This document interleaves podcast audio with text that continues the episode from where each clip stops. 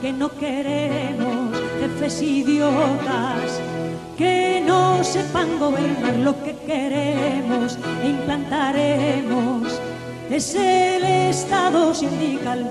Yo he dicho infinitas veces que estábamos en contra de toda política internacional imperialista. Por eso, los hombres honrados de todos los pueblos se suman a nuestra tercera posición. ¿Cómo renunciar a nuestra grandeza? ¿Por qué sepultarnos en un mundo de inmundicias, en un mundo de codicias materiales, en un mundo de sobornos, en un mundo de esclavos? ¿Por qué no se levanta ese pueblo a la grandeza que le llamó el padre la patria?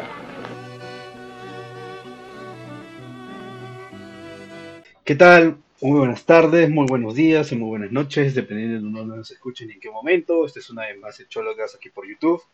En esta oportunidad vamos a conversar con eh, tres justamente jóvenes, eh, activistas, pensadores, eh, disidentes, ¿no? De, aquí de, Honduras. Ellos conforman lo que se llama el, los estudios metapolíticos centroamericanos. Es un nuevo think tank viniendo aquí desde Centroamérica, de Honduras. Aquí con ustedes, represento a cada uno. primero está Alberto Erazo. ¿Cómo estás, Alberto? Bueno, bueno, me escuchan, ¿verdad? Este, un gusto eh, estar aquí, ¿verdad? Invitado y siempre compartir, ¿verdad? Con ustedes y aclarar dudas, pensamientos, criterios, ¿verdad? Opiniones y qué demonios se está produciendo en Centroamérica, han de estar pensando la mayoría. Sí, hasta, hasta eso se pregunta uno a veces. Entonces aquí venimos a aclarar, ¿verdad? De qué, a qué viene esto, a qué vienen estas ideas y qué proponen, ¿verdad? Y en qué podrían servir ciertos aspectos para el resto de la región hasta cierto punto. Así es. Bueno, con ustedes también está Eduardo Mejía. ¿Cómo estás, Eduardo? Hola, ¿qué tal? Un saludo a todos. Eh, es un placer para mí estar aquí en este podcast por excelencia de las disidencias del continente, ¿no? Que al menos así lo veo yo. Y pues aquí estamos para hablar un poco de nuestro proyecto y tratar de enviar un mensaje más a, a todos los centroamericanos y en general a los hispanoamericanos. Y con ustedes también está Henry Recarte. ¿Cómo estás, Henry? Mucho gusto, muy emocionado de estar en el programa y espero lo disfruten. Y del panel vuelve esta semana Lizardi. Liz, ¿cómo has estado? ¿Qué tal? ¿Qué tal? Es que estoy muy bien, muy bien, muy contento de estar ya de vuelta con un programa más del Cholocast y bueno, en compañía de estos invitados que sin duda tienen planteamientos y un proyecto detrás bastante interesante que ya iremos comentando y eso, este, bastante contento con estar de vuelta. Así es, así es, así es. Bueno, muchachos, y a ver, no sé quién de ustedes quisiera empezar y, que, y nos cuenten, ¿no? ¿Qué, es, ¿Qué son los estudios metapolíticos centroamericanos y por qué es la su necesidad, ¿no? Además de eso, su misión y visión y todo eso. ¿no? A ¿quién de ustedes empieza? Bueno, eh, en realidad el, grupo tiene su origen en la unión de varios, de varios grupos, podríamos llamarlo así. Eh, uno de los principales núcleos es un grupo que se hacía llamar Juventud Disidente anteriormente, que era de aquí de Honduras. Era un grupo que se dedicaba más que todo a la promoción de ciertos autores disidentes, ¿no? Recopilando citas, frases y discursos que eran, eran de, de interés. Y también tenemos compañeros que son camaradas, que, son, eh, que vienen de, un, de, una ideología más, eh, más radical, ¿no? Eh, son comunistas. Eh, tenemos también uno que otro ahí que andaba con ideas así fascistas. Y en general eh, dejamos todo eso para eh, centrarnos en, la realidad de Centroamérica. El objetivo del proyecto es la comprensión de la realidad eh, centroamericana, pero yendo más allá de la realidad política. ¿no? Eh, nos enfocamos en lo que es la metapolítica.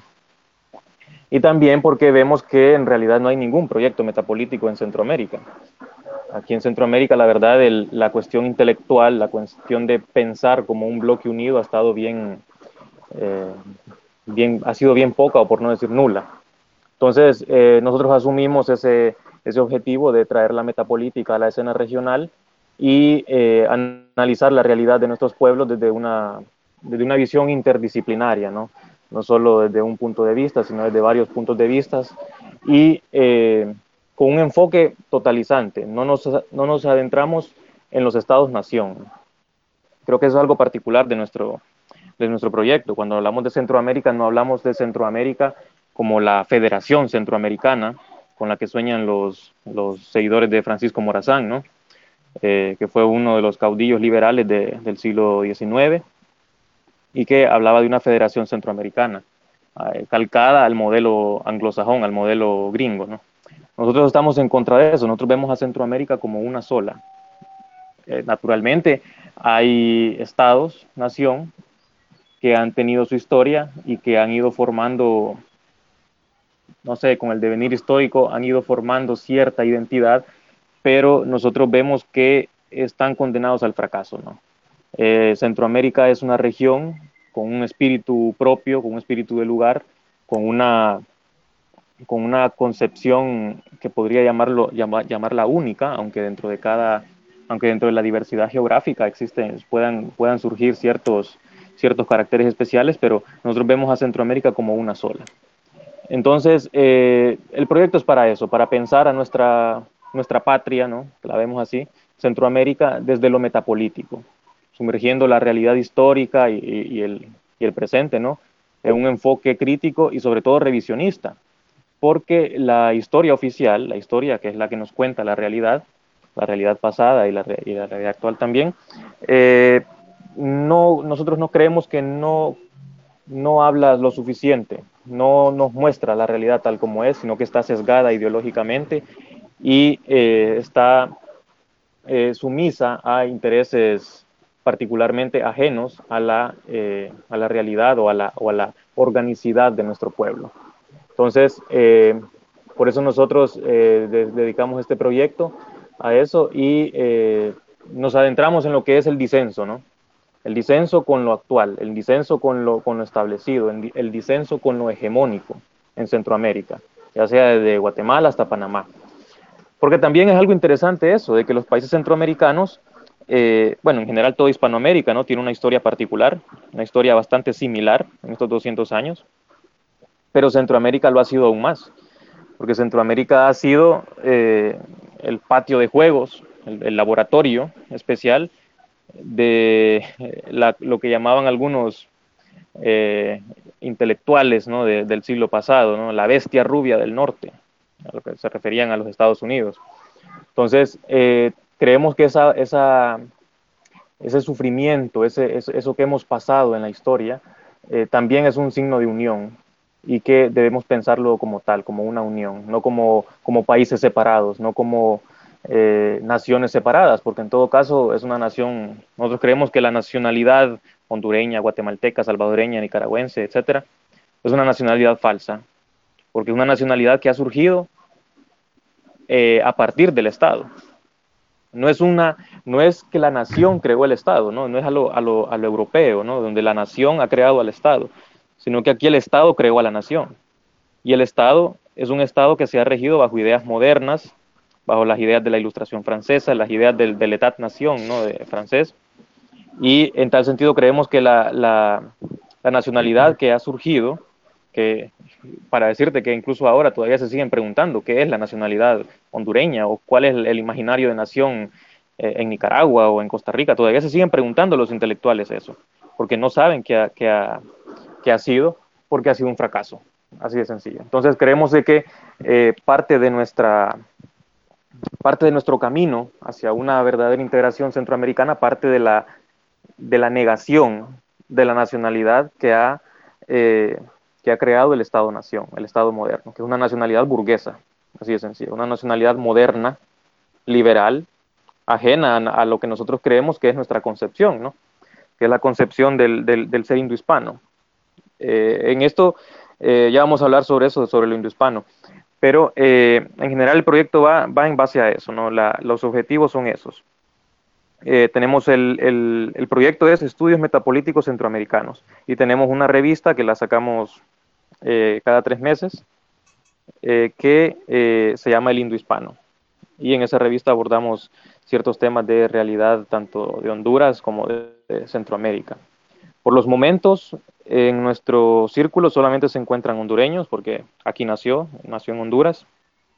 Sin embargo, nosotros eh, aspiramos a, expandirnos hacia toda Centroamérica, no porque tratemos de imponer, y eso, eso, se tiene que ver claramente, no es porque creamos de que Honduras, la Honduras, deba expandirse o deba expandir su pensamiento o, toda su idea de unidad hacia toda Centroamérica, sino porque nosotros rechazamos esa hondureñidad y nos vemos a nosotros mismos como centroamericanos. O sea, para nosotros la hondureñidad o el hecho de haber nacido hondureños, y también lo creemos que para otros centroamericanos tiene que ser así, eh, es solamente un formalismo, es solamente un pasaporte, es solamente lo que te dice el DNI, pero en realidad no es ninguna identidad, no, no es, no es algo trascendente, no es algo profundo. ¿Por qué? Porque en todos estos 200 años han demostrado que no lo es. Demostrado que es una, son ideas falsas, son ideas ajenas a la realidad y que eh, han creado una nacionalidad falsa, que nos han separado más bien de, la, de aquello que eh, debe estar junto, ¿no? que es Centroamérica, al menos para esa es nuestra, nuestra concepción. Muy bien, de hecho tiene bastante sentido. También es un poco, eh, va en, en, concordancia con lo que dicen algunos pensadores aquí, por ejemplo, que hablan de la patria grande, la magna patria, ¿no? Este, bueno, eh, últimamente empezó a surgir el tema de hablar de el sur, porque también rechazo y desprecio a los gringos que dicen, no, este, estos, este, que, siempre dicen, no, estos, este, todo, todo, todo lo que va abajo de México es el sur, ¿no? Entonces ya, nosotros somos la civilización del sur, ya, chévere, ¿quién te preguntó?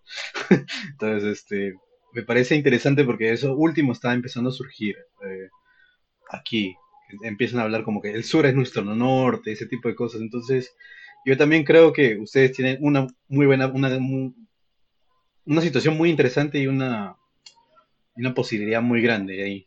Y es como, yo también estoy de acuerdo con lo que dices, no es tanto que uno se imponga sobre el otro, ese es el modelo de lo que justamente son los, los, los adversarios del norte, ¿no? Sino es este, simplemente que cada uno se siente en la mesa y diga, bueno, yo aporto esto, yo aporto esto, aporto lo otro, y todos al final eh, se fueran como diferentes causas de un río que afluyen en uno, en uno mismo.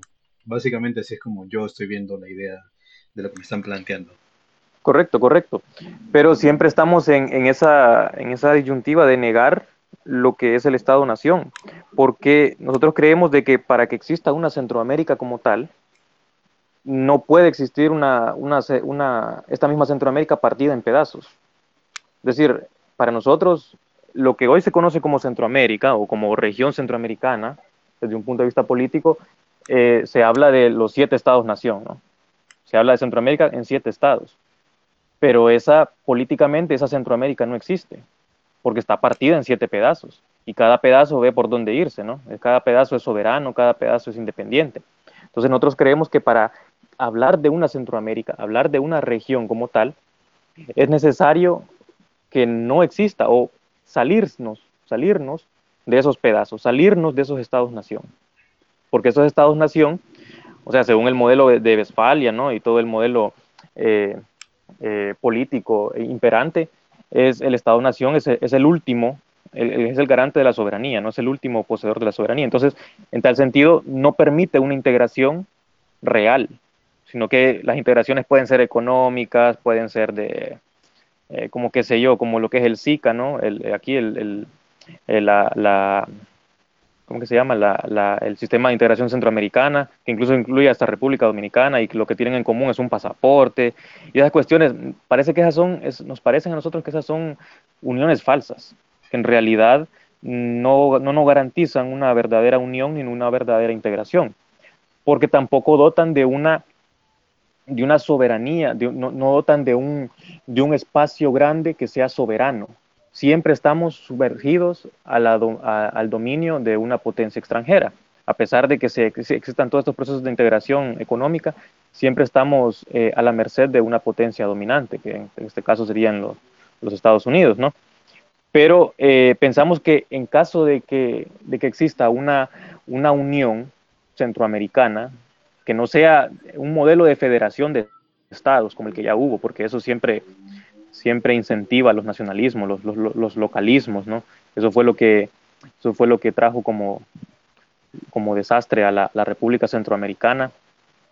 Eh, mientras exista eso, eh, mientras exista la figura del Estado-Nación, mientras exista la figura de la nacionalidad, ya, ya sea hondureña, guatemalteca, salvadoreña, etcétera, eh, siempre va a ser garantía de una división futura. Entonces nosotros creemos que para una verdadera integración centroamericana, que conlleve a, una, a la formación de una, de una región fuerte, ¿no? de un bloque fuerte, de un, podemos hablar de un solo Estado que sea fuerte y que, sea, y que pueda ser independiente de una potencia extranjera, al menos en mayor medida de lo que es ahora, de lo que son ahora los, los Estados. Eh, es necesario que exista una, es, necesario que, se, que nos salgamos del Estado-Nación, porque el Estado-Nación garantiza la división de toda una región y garantiza también la debilidad de nuestros pueblos. Así de sencillo. O sea, somos una, unas, una serie de repúblicas falsas, que no tienen razón de ser y que solo existen para evitar la existencia de una gran región, que sería toda Centroamérica. bueno, y, y ampliando, ampliando un poco lo que dijo Eduardo, el sinsentido en el que viven todos estos países se puede rastrear hasta la última fase de la época colonial, cuando los Borbones tomaron la corona. Porque, bueno, gracias a ello vinieron muchos entes extraños aquí. Vinieron extranjeros como franceses, italianos, más judíos sefarditas, y también vascos y catalanes que solo venían con un fin comercial desde el puerto de Cádiz aquí. Y bueno, eso solo incentivó que hasta las provincias tuvieran más diferencias entre ellas. Por ejemplo, aquí en Honduras, la ciudad de Comayagua, que antes era la capital en la época colonial, y estuvo peleada con Tegucigalpa, porque en Comayagua era donde se concentraba todo el poder burocrático y en Tegucigalpa todo el poder económico, porque era un sitio donde habían minerales, ganadería, y los criollos en ese tiempo solo andaban buscando sus propios intereses, sus propios intereses comerciales. Y tanto así que después de la independencia, esas ciudades se pelearon todavía más y se iban a turnar cada dos años ser la capital del país. Ya cuando comenzó la Federación Centroamericana, Morazán lo que hizo fue también solo buscar sus intereses comerciales. Aquí a Francisco Morazán se lo ve como un semidios prácticamente, que no puede ser criticado. Y bueno, detrás de él hay muchas cosas oscuras. Por ejemplo, que comerciaba con caoba, con los ingleses. Y gracias a eso, él hizo mucho dinero y, y concentró más poder en su familia. Él tenía toda una red de poder en su familia, tanto por la parte de su esposa como por su familia materna y, y paterna. Y bueno, este, todo ese tiempo, desde la Federación Centroamericana hasta 1878, hubo inestabilidad totalmente en Honduras. Y tanto así que los gobiernos duraban en promedio ocho meses. Hubo cuatro constituciones y ahí donde uno puede ver lo débil que son los gobiernos liberales, ya que ellos solo se dedicaron a copiar lo extranjero, lo francés, y lo estadounidense y nunca lograron hacer algo nuevo aquí, algo propio. Eso me recuerda mucho a mi propio país, pero también la misma cosa, la misma historia. Quisieron ser primero franceses, hablaban francés, incluso eh, llegaron al ridículo extremo de que traían aire desde Francia en botellas, ¿no? Obviamente que eso era, era, era, era, aire de sus, propios gases, ¿no? Y lo abrían ahí, ¿no? Así, y se ponían en una, en una, hay una anécdota, ¿no? Que para ese gobierno ahí abrían un par de botellas de eso y se que olían el, Lord de Francia, ¿no? Eso, fíjate, ¿me escuchás? Este, sí. Sí, sí, sí, claro. Eso, eso obedece a un mal eterno que tenemos toda la región, la tenemos toda la región. Esa endofobia ese rechazo a lo propio, a quien sos, a tu naturaleza, a tu forma de ser. Y quienes nos exportaron esta, esta, esta endofobia fueron los mismos criollos. O sea, había un complejo inexplicable, la verdad, de esta gente por querer emular modelos anglosajones, franceses y de quien sea ya, pero menospreciando lo propio. ¿sí? menospreciando esa unión que dejó España con lo indígena, ¿verdad? Todo eso era malo. Eh, aquí exterminaron las lenguas, varias lenguas indígenas, de hecho, fue el Estado liberal, no España, fue el Estado liberal que se encargó de homogeneizar muchas cosas, arrasar, destruir, o sea, primero arrasaron con el indígena, después arrasaron con el español, o sea, no quedó nada. ¿Qué están haciendo entonces? Ahora somos franceses, ahora nos creemos anglosajones, bueno, un estigma crearon que, que perdura 200 años después, pareciera mentira, viejo, pero perdura, a tal punto que hace 30 años aquí te decían que todos éramos descendientes de mayas. Oí esa estupidez. Parece chiste. No, no, cuando lo pensás, yo sé que es una locura, pero esta locura escaló a tal punto que tú veías café maya, que comida tal maya, que los aeropuertos eran mayas, que escuchabas en los noticieros y vos veías estatuillas mayas en los noticieros, viejo, no es broma esto. Ahora, como saben que eso nunca la pudieron colar porque este estado, este estado liberal es un fracaso hasta para crear su propia identidad, llegaron a un punto en que ahora somos carífonas, ahora somos negros no broma esto, lo estoy diciendo en serio. Esto pareciera chiste, pero no es. Ahora la cultura para, para amar es lo, lo caribeño garífuna, lo negro, y rechazan, todavía aún más, rechazan lo campesino rural, que es nuestra herencia, y marginan también lo indígena, o sea, como que no existiera. Yo he conocido antropólogos progres, progres, progres en el sentido anglosajón, ¿verdad? Que hasta ellos detestan esa idea garífuna negra que han traído aquí. Oíme, para que un progre indigenista te diga que detesta a los negros porque algo grave está pasando aquí es grave, es catastrófico, porque la que sale a representar la cara de nuestra gente es eso, eh, garífunas negros, cuando el país es 96% mestizo. Sí, o sea, es, una, es una, un lavado, una ingeniería social tan nefasta, tan grave, y eso es un producto de esos estados liberales desastrosos. Bueno, en los 50 hubo otro que tuvo la idea de que empezaron a copiarle la polka a los polacos la música polaca. O sea, sí, yo sé, escucha ridículo, demencial, pero de verdad tenían estos trastornos endofóbicos en estos países que te, te, te parece chiste, parece que da risa, pero no lo es. Esto pasó, esto se vivió, y cuando empezás a indagar en sus orígenes, tú dices, bueno, esta soberana estupidez de dónde viene? Es por eso, porque aquí destruyeron todo el origen, todo el origen de nuestra gente, y marginan lo indígena y marginan también lo campesino por andar exportando cosas de afuera. Bueno, incluso esto escaló a tal gravedad que hasta los mismos garífonos, he hablado yo con las comunidades negras de aquí, me han dicho que ellos rechazan esto, esto que está haciendo el Estado liberal, que es que cómo que vas a usar mi cultura y la vas a vender como que si fuera, como que si fuera una chiclera esto, que es esto, no, es mi cultura, es mi identidad, hasta los negros rechazan eso aquí. O sea, es tan catastrófico, todo lo que toca el Estado liberal lo, lo, lo demuele, lo destruye, lo pulveriza y crea otra cosa, un monstruo amorfo. No sabría ni cómo definir lo que está haciendo. Pero me entiendes, de verdad, el punto de esta endofobia y dónde está llegando esto. Sí, acá también han intentado hacer algo con los, con los negros, ¿no? Han empezado a hablar de... Bueno, la cultura afroperuana siempre ha existido y siempre va a existir, eso no... Eso es algo que todo el mundo sabe, ¿no? Pero ahora empezaron a hablar de esto de... Eh, como que lo negro es algo separado, ¿no? En ese plan bastante Black Lives Matter, intentaron hacer una cosa así, también no, no resultó porque los mismos negros empezaron a decir, oye, hermano, yo no tengo nada que ver con eso, con esos gringos de mierda, cállense. Así, y todos así, en, en, lo ves en Twitter, en todas las redes sociales, ¿no? Siempre aparece uno de estos influencers, ¿no? Este, que quiere resaltar así, que sí, yo soy negro y por eso me discriminan, ¿no? y bueno, acá hubo un modelo que era un modelo este negro, pero tenía ojos azules, ¿no? Que era Peter Ferrari, ¿no? Entonces, siempre, siempre que sale alguien así, bueno, yo también he discriminado, ¿no? Y ponen la, imagen de Peter Ferrari, entonces como que no, no, no puede colar, no puede colar, no, no tiene ni pies ni cabeza eso, y cuando alguien lo intenta hacer, o sea, sale la burla al toque y eso muere, muere ahí nomás. Pero sí hay gente que lo ha intentado, lo han intentado bastante. Pero sí, sí, sí, sí, sí, sí, sí, sí. No, no, no, solo lo veo acá, sino también veo un poco de eso, creo que un poco más de eso en Colombia, pero y, en Brasil, ¿no? Pero dan, intentan darle este sentido progre, ¿no? Pero los mismos negros de ahí les dicen, no, no tiene nada que ver, y los de acá también le dicen, no, no me siento representado por eso que, que ustedes quieren hacer. Entonces, eh, eso es lo positivo, ¿no? Que los pueblos de acá las minorías todavía tienen una conciencia. Entonces, como tienen esa conciencia, pueden generar un rechazo, pues, ¿no? un, disenso de, justamente de, esta, de, estas ideas.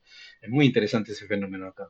Pero bueno, eh, de ahí pasando a otro tema, que era, eh, antes de pasar a otro tema, este, Liz, te veo muy, muy callado. ¿Qué onda? Quería preguntarte, ¿no? ¿Qué, ¿Cuáles son tus comentarios este, de todo lo que estamos escuchando? Tú, tú que estás tan cerca de ellos. Sí, sí, hombre, pues me parece muy interesante, no, más bien eh, me había cruzado por la mente el que no, no, no hubiesen pensado o no hubiesen como, qué sé yo, contemplado la idea de que tal vez Centroamérica pueda ser más que Centroamérica, ¿no? O sea, por ejemplo, yo recuerdo hace años como los foros nacionalistas había este eterno debate, ¿no? Entre colombianos y mexicanos intentando dividirse Centroamérica y llamándoles provincias rebeldes, una cosa muy folclórica, muy larpera, muy necesaria, ¿no? Pero, pero pensando las cosas eh, más allá de ese chauvinismo ridículo, más allá de ese nacionalismo fanático que, ciega, y, contemplando Centroamérica como lo que es y valiéndose de esa posibilidad, no, no, no consideran o, han llegado a, pensar en la idea de que Centroamérica en sí misma conforma un bloque mayor, es decir, Centroamérica como parte de, la civilización iberoamericana, como parte de ese bloque panamericano, ¿cómo decirlo? Como un elemento eh, más, ¿no? En un bloque en conjunto, ¿no? Porque creo que es muy interesante cómo lo manejan y esa idea de, bueno, más que las naciones centroamericanas somos una sola, ¿no? Una sola Centroamérica, pero a la vez eh, tal vez ese, ese factor se podría elevar a no solamente somos Centroamérica, sino somos Iberoamérica, Indoamérica, como se le quiera llamar, ¿no? Este, elevarlo a, toda la potencia del continente, ¿no? No sé cómo lo vean. Correcto, correcto. De hecho, eh, esa es parte de nuestra, nuestra concepción. Eh, naturalmente, nosotros vemos de que en, vaya, por ejemplo, en Perú, en Colombia, en Chile, en Brasil, tienen unas ideas eh, respecto a esa misma, respecto a su, al sur, ¿no? Respecto a, la propia, a su propia identidad, podríamos llamarlo así. Entonces no nos metemos tanto al, tema de, hablar de toda, de, hablar de esas zonas, ¿no? Pero nosotros sí concebimos a Centroamérica como parte de una sola civilización hispanoamericana. O sea, y de hecho, cuando hablamos de lo indohispano, nosotros nos referimos a eso, no, nos referimos a lo indohispano como un fenómeno o como un ser únicamente de Centroamérica, sino que hablamos de lo indohispano como un ser eh, de toda Hispanoamérica, ¿no? Eh, valga todo el juego de palabras que se hace. Pero eh, sí, nosotros vemos a Centroamérica como parte de una, de una sola ecúmene, como diría abuela, ¿no? o de una sola civilización, como dice Dugin. Ahora, con lo que mencionaste al inicio de Centroamérica como, como como, bueno, como lo de México y Colombia repartiéndose de Centroamérica, eh, sí es, es algo interesante eh, que, ha, que ha surgido ¿no? entre algunos círculos, pero eh, yo creo que eso surge también más que todo por la, por la debilidad que existe en esos países de, Centroamérica, ¿no? Entonces ellos ven como que sí, es una oportunidad de, como estos países no sirven, sí, mejor los repartimos mitad y mitad. O pienso yo que por, por ahí puede ir cierto, eh, eh, cierta, eh, ¿cómo te digo? Como eh, cierto objetivo, ¿no? Pero nosotros planteamos a Centroamérica como un espacio definido y delimitado, ¿no? Con una lógica natural y con una importancia geoestratégica genuina. Lastimosamente aquí no se ha sido, no han habido intelectuales, académicos que sean conscientes de, de esta importancia, ¿no? Entonces, eh, nosotros nos damos a la tarea de, traer aquí esa importancia. Entonces, eh, en tiempos, aquí me voy a hablar un poco más sobre lo que es el, espíritu del lugar, que eso es una, es una concepción, el genius loci que le llaman, eh, que le llamaban los romanos, ¿no? Creo que el profesor Dugin también tiene un, escrito al respecto. Yo me voy más que todo por lo que dice el arquitecto noruego Norbert Schulz, que él habla de que el, el espíritu del lugar es, aquel, o sea, cuando el, cuando el hombre eh, habita en un espacio o reside un espacio, eh, por, cierto, este profesor, este arquitecto que les menciono, era bastante heideggeriano, ¿no? Entonces, las cuestiones existenciales van, van bastante de la mano con él. Eh, él, nos, él, nos, menciona de que en la sociedad tradicional el hombre, el hombre habitante, el hombre que residía, reconocía que es de gran importancia existencial estar en buenos términos con el espíritu del lugar y que la supervivencia de este hombre dependía de una perdón, dependía de una buena relación con el ambiente, ¿no? con el lugar, tanto en sentido físico como en sentido psíquico. Eh, menciona de que este espíritu del lugar ha estado presente en todas las sociedades tradicionales. Los romanos le llamaban genius loci, ¿no? naturalmente. Y de hecho el profesor Vuela habla de este genius loci como el determinante del carácter de toda Hispanoamérica. Eso sí, eh, nosotros vemos al Genius Loki como un determinante especial de la región centroamericana también, porque la región centroamericana es un espacio definido, es un espacio eh, delimitado, ¿no? eh, es un centro geográfico, en primer lugar, es un, es un istmo, es una región que conecta dos, con, dos grandes subcontinentes, dos grandes masas de tierra, como lo es el norte de América y el norte de sur, el sur de, América, y también es un, al, al, ser una región estrecha, permite también el paso de dos océanos. Entonces, esta, esta característica geográfica para nosotros eh, crea o, permite que exista un espíritu propio de este lugar. Entonces, este espíritu ah, eh, brinda cierta identidad hacia nosotros. Yo sé que esto puede sonar así bien, bien tal vez eh, metafísico, bien más allá de lo material, pero para nosotros es importante entender esto porque esto es lo que da cierta característica única a Centroamérica porque eh, Centroamérica, tal como lo dice su nombre, es un lugar, es un espacio, es, un, ah, algo definido, es un centro de América. No existe en otro lugar en el mundo un centro de América. Entonces, esa característica geográfica para nosotros es de vital importancia. Entonces, eh, sí, nosotros vemos de que eh, vemos a Centroamérica como una sola región, pero también la vemos como una sola región dentro de una región aún más, aún más grande, que sería la civilización hispanoamericana. E incluso, es más, nosotros entendemos de que esta región, tal como lo mencionaba Alberto, que es bastante endofóbica, ¿no? Una región, una región bastante dividida, que puede ser que producto del mismo nacionalismo del Estado-Nación eh, sea la causa de la división de esta región, puede ser.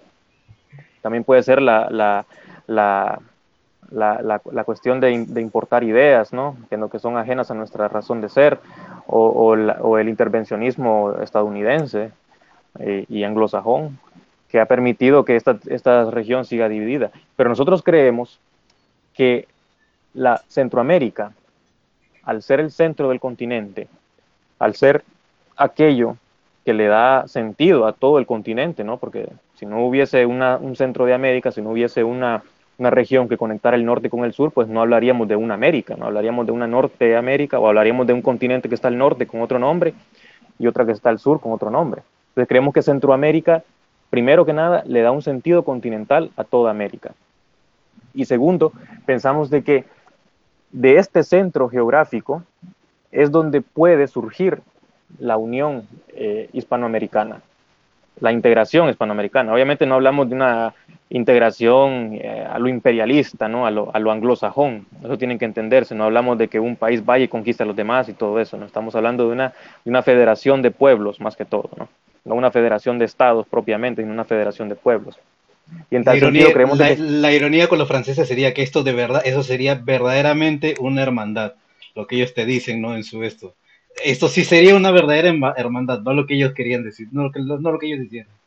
Correcto, correcto. Eso sería, sería bastante irónico. Pero entonces, eh, nosotros creemos que Centroamérica, cuando, cuando toda Hispanoamérica vea que estos estados centroamericanos, que estas republiquetas centroamericanas se unen, porque diciéndolo así, la Unión Centroamericana es la unión, es, es lo que está más cerca, o lo que podría estar más cerca que nos podría encaminar a una, a una unión hispanoamericana, ¿no? Entonces yo pienso que cuando esta región se una, puede activar un espíritu o, darle un impulso a toda una región, a toda la región eh, hispanoamericana. Entonces, básicamente, en resumen eso, nosotros concebimos a Centroamérica como una sola porque es un espacio eh, específico, no es un espacio singular, es un espacio bien característico que tiene una importancia eh, geográfica, geopolítica, geoeconómica, eh, que no la tiene, no la tiene otro, otro lugar en el mundo, ¿no? porque esta es una región única y que puede servir como base o que puede darle impulso a la unificación o a la integración, mejor dicho, de toda la civilización hispanoamericana, de todo el polo hispanoamericano. Bueno, y ampliando lo que dijo Eduardo, los anglosajones sí han entendido la importancia geoestratégica de Centroamérica, a diferencia de los, de los intelectuales de acá. Por ejemplo, solo aquí en Honduras hay ocho bases militares estadounidenses. La Escuela de las Américas estuvo en Panamá, que fue ahí donde entrenaron a los militares que repelieron a todas las disidencias en los años 80. y 90. Y no sé si ustedes han leído o escuchado de los documentos de Santa Fe, que, bueno, fueron hechos por la CIA en los años 80 y son cinco puntos. El primero fue la instalación de gobiernos próximos a los Estados Unidos con poca capacidad de gestión y dependiente de asesores enviados por estos. Eso, pues aquí se hizo con milimétrica cabalidad en Honduras. Aquí se retornó a la democracia en, en 1982 y ese gobierno fue bien próximo a Estados Unidos. Y también se promovieron las reformas económicas neoliberales, que desde los 80 hemos sufrido mucho con, con ello. Se debilitó más todavía la industria nacional para impulsar la industria extranjera y depender de ella. Se debilitó la posición también de intelectuales y movimientos populares. Aquí son nulos totalmente los movimientos populares. Todos están controlados por USAID, que es la agencia de Estados Unidos para el desarrollo internacional. Hasta los sindicatos pertenecen a USAID prácticamente y los financia. También se usó la lucha contra el, contra el narcotráfico para poder repeler todas esas luchas. Y debido a eso, Estados Unidos ha usado como excusa repeler el narcotráfico para tener su intervención acá. Y el punto 5, que es el más importante, que fue debilitar las bases de la cultura tradicional hispanoamericana. y en eso también tiene que ver bastante cómo se ha impulsado la entrada de iglesias protestantes a Honduras y a toda Centroamérica. Por ejemplo, Honduras es el país menos católico de, de toda América. Solamente el 37% de los hondureños son católicos. Y pues el protestantismo aquí ha incrementado en, a pasos agigantados. Prácticamente aquí solo se mira como como una creencia popular el catolicismo.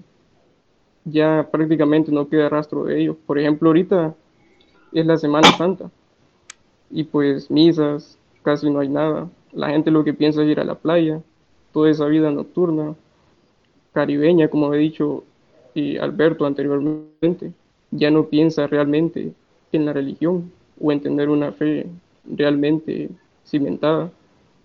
Entonces ahí podemos ver la influencia que ha tenido el anglosajón aquí. Prácticamente nosotros no tenemos cultura, estamos débiles totalmente.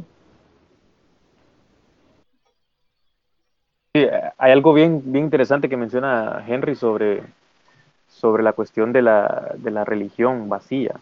Aquí se habla bastante de que Honduras es uno de los países más conservadores eh, de toda Centroamérica, incluso de toda Hispanoamérica, pero, pero eso es algo falso porque aquí la religión por lo general es una la religión el, papel de la religión eh, quitándole no lo confesional y la cuestión de la fe y la cercanía con Dios es que la religión crea valores crea sociedades en valores. Hay una axiología bastante cercana a todas las religiones no pero aquí esta sociedad es degenerada. Entonces eh, aquí es un eh, es un burdel básicamente Honduras entonces se habla de que sí hay una hay un hay un porcentaje importante de, población que es protestante, la mayoría, y está todavía los remanentes de la población católica. Pero todas estas, por ejemplo, hoy que es Domingo de Ramos, eh, sí, hay gente que va a la, a la, procesión, a la misa y todo, con sus ramitas y todo, pero es una cuestión meramente costumbrista. Ya no es tradición religiosa, es costumbre religiosa, es el remanente, es el caparazón de una religión. Entonces, eh, eso precisamente es una de las consecuencias producto del mismo, de la misma influencia eh, estadounidense, ¿no? Lo que mencionaba Henry es, suena conspiranoico, pero es que esto así es. Ha sido un plan eh, maquinado por ellos para subvertir esta región, particularmente Honduras, ¿no? Que es una región con, con alta, con alta importancia geoestratégica para ellos, ¿no? Es una, una región central, con dos salidas al mar, eh, con costas profundas, ¿no? Y todo eso, con abundantes recursos, y que los estadounidenses la han utilizado como, como su prostituta. Así es, aunque suene feo, pero eso es lo que ha sido Honduras. Y a partir de Honduras, saliendo del territorio hondureño, se han orquestado ataques hacia las disidencias o hacia los gobiernos que han planteado ser disidentes de otros, de los países vecinos. Por ejemplo, está el caso de Arbenz en Guatemala, que fue desde aquí que surgieron los que le dieron el golpe a Arbenz. Fueron de aquí que surgieron los que le dieron eh, las contras al, gobierno, a la, revolución sandinista. ¿no? Siempre ha sido Honduras la que ha estado eh, más ligada al imperialismo gringo. Entonces, ellos reconocen la importancia de toda Centroamérica, naturalmente la importancia que le dan ellos o la visión que tienen ellos de Centroamérica es una visión eh, marítima, ¿no? Naturalmente, ellos son una Estados Unidos es una talasocracia y, y, esa concepción, ese estilo de vida, ese sentido que ellos tienen, se lo van a aplicar a todo. Y a Centroamérica lo ven en ese sentido, como una, como un, le, lo ven como un, como un canal, como una región en la que pueden pasar de un océano a otro. ¿no? Naturalmente ellos fomentaron la independencia de Panamá, luego el canal de Panamá y todo eso. Eh, y luego han hecho pestes en Panamá, ¿no? Lo que hicieron con Noriega y todo eso. A ellos, les, a ellos no les ha importado eso. Solo se han importado de asegurar sus propios intereses. Entonces, ellos reconocen la importancia de, este, de esta región, pero le ponen o le adjudican una importancia meramente talasocrática, marítima, o sea, como un canal. Nosotros, sí, naturalmente vemos que Centroamérica es un canal, porque lo es, ¿no? Tiene una interoceanidad, tiene una, tiene una, una cualidad de ser interoceánico, estar entre dos océanos o entre dos grandes masas de agua. Pero también nosotros le adjudicamos una concepción telúrica, que es la concepción india, la concepción natural que se, había que se tenía sobre esta región. Que Centroamérica, más que un canal, es un puente, es un puente que une el norte con el sur de este continente y que por tanto eh, tiene una importancia singular en la cuestión de unir. Esa es la clave, en la cuestión de la unión. Y pensamos de que Centroamérica puede ser eso, puede ser una, un, baluarte o un principio del cual partir hacia la unidad de toda una región. Eh, naturalmente, nosotros estamos desde aquí de Honduras hablando eso y no creemos de que, vaya, lo que puede pensar un, un costarricense, ¿no? O lo que puede pensar un, un salvadoreño, que Honduras quiere conquistar Centroamérica, o que Honduras, o que nosotros planteamos de que Honduras deba invadir Centroamérica y llamarle a todo. No. No, no estamos hablando de una unión a partir de los estados-nación. No tiene que tenerse claro. Estamos hablando de una unión de lo orgánico, una unión de pueblo, una unión de pueblos que son hermanos o que son el mismo pueblo, mejor dicho.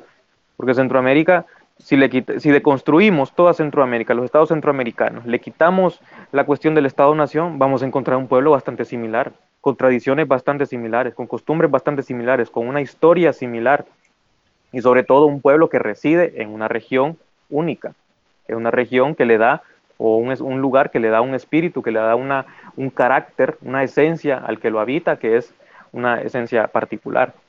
Entonces, eh, tenemos que aclarar eso, ¿no? De que nuestra unión no parte de un Estado-nación, de que un Estado-nación eh, invada a otro y lo conquiste, o de que vaya un Estado, o, que, o de una unión de Estados-naciones, porque creemos que eso es algo totalmente eh, falso, como lo que fue la Federación Centroamericana. Entonces sí, creemos de que nuestros enemigos, eh, naturalmente también los enemigos de toda Hispanoamérica, que son los imperios anglosajones, siempre han sido ellos nuestros enemigos, porque fueron enemigos que heredamos nosotros, ¿no? Porque con el imperio español eran los enemigos naturales de España y eh, nosotros heredamos a sus propios enemigos, ¿no? Cuando nos independizamos, cuando nos separamos de España. Entonces, eh, ellos sí reconocen nuestra importancia, aunque lo hacen con, según su visión, ¿no? Su visión o según sus intereses es de ver a Centroamérica como un canal. Y en tal sentido eso lo ven, pero reconocen la importancia de una región. Y por eso es que se enfocan tanto en desestabilizar esta región. Y ahora con el liberalismo de estabilizarla.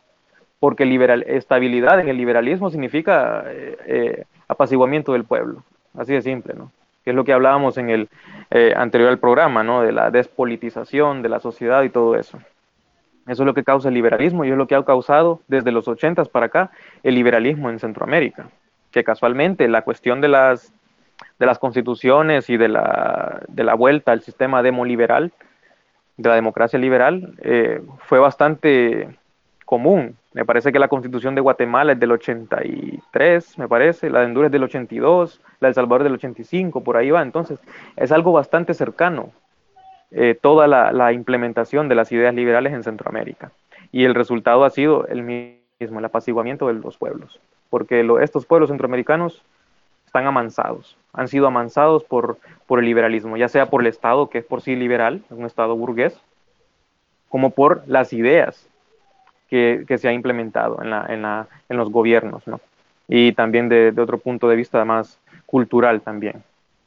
Entonces creo que eh, otro de los principios del cual podemos partir hacia la unidad integradora de Centroamérica, aparte de la concepción del, ser indohispano, que no he hablado de eso, que vamos a hablar, y lo que, lo que hablé del, espíritu del lugar, puede ser el reconocimiento del enemigo común que tenemos y que hemos tenido históricamente creo que eso también hablaba Schmidt algo, ¿no? De, del reconocimiento del enemigo, del enemigo como un factor de unidad.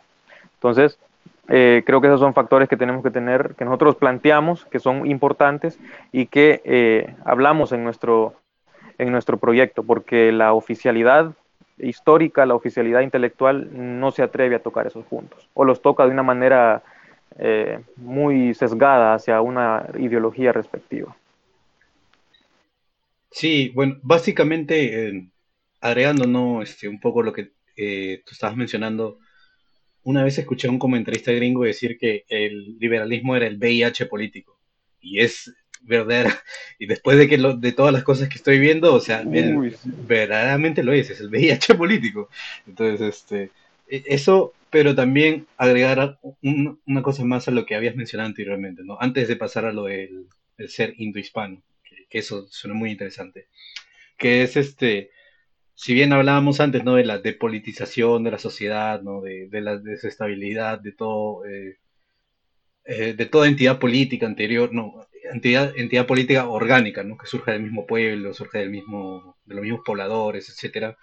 Eh, algo que tengo que resaltar es la importancia aquí del este libro que le hizo un prefacio el general Mohamed Ali Zaineldin de Argentina, que se llama La destrucción de los, ah, de los ejércitos nacionales, porque eso es lo que está pasando en este momento. Ese es un libro del, que salió en finales de los 90, me parece, o inicios de los... Me parece que fue en los 90, pero el, ahí el general Mohamed Ali Zaineldin le hace un prefacio a, este libro, que es bastante interesante, que justamente también dice todo lo que tú has dicho anteriormente, que es, eh, hay una destrucción de la economía, hay una destrucción de, ser político, hay una, hay una depolitización, y ellos hablan, ¿no? incluso con el tema de la cultura, eh, ellos hablan de tema de desmovilización, y todo eso, y todo eso, pero todo eso lleva también a un último punto, que es la destrucción del, que es lo que está pasando ahorita, que es la destrucción del, de los ejércitos este, nacionales, que ahorita, por ejemplo, sacaron, en Perú ahora sacaron al ejército a, patrullar las calles, me parece que fue dos días, pero el ejército no está para hacer eso, el ejército está para justamente eh, defender los intereses nacionales, defender a la nación, defender a los pobladores, defenderlo de los ataques externos, ¿no? Pero, oh sorpresa, aparecen, este, aparece que tenemos este, bases este, norteamericanas, si quieren poner una base del FBI en el norte para en el norte del país para combatir el narcotráfico. Cuando tú le hay gente que dice, "Sí, sí, no sé qué, pero es por propaganda." Le dice, "Ya, ¿y por qué no Ok, pero ¿por qué el FBI y por qué no el BOPE, que está acá está acá literalmente al costado en Brasil?" Entonces ahí cuando la gente empieza a hacer, no, pero no tiene sentido traer a los gringos si tenemos acá el BOPE al costado, ¿no? no, hay algo ahí que no, no, no cuadra.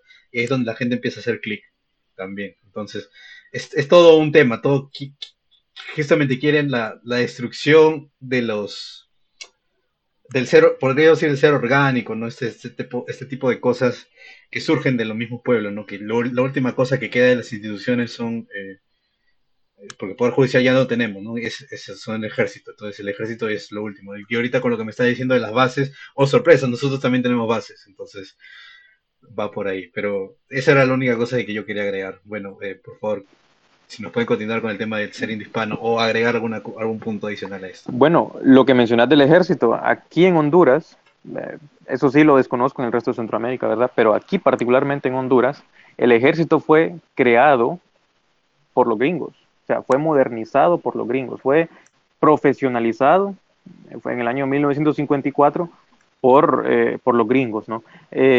la, la influencia, la importancia, la, lo, exagerado de la importancia que tuvieron las, las compañías bananeras aquí, particularmente en Honduras, bueno, que también lo fue en Guatemala, ¿no? En Guatemala ellas orquestaron un, un, golpe de Estado contra un presidente constitucionalmente electo, ¿no? Que planeaba expropiarles eh, miles de, cientos de miles de hectáreas de tierra que estaban baldías, no la usaban para nada. Y aún así se, no quisieron y le dieron golpe de Estado.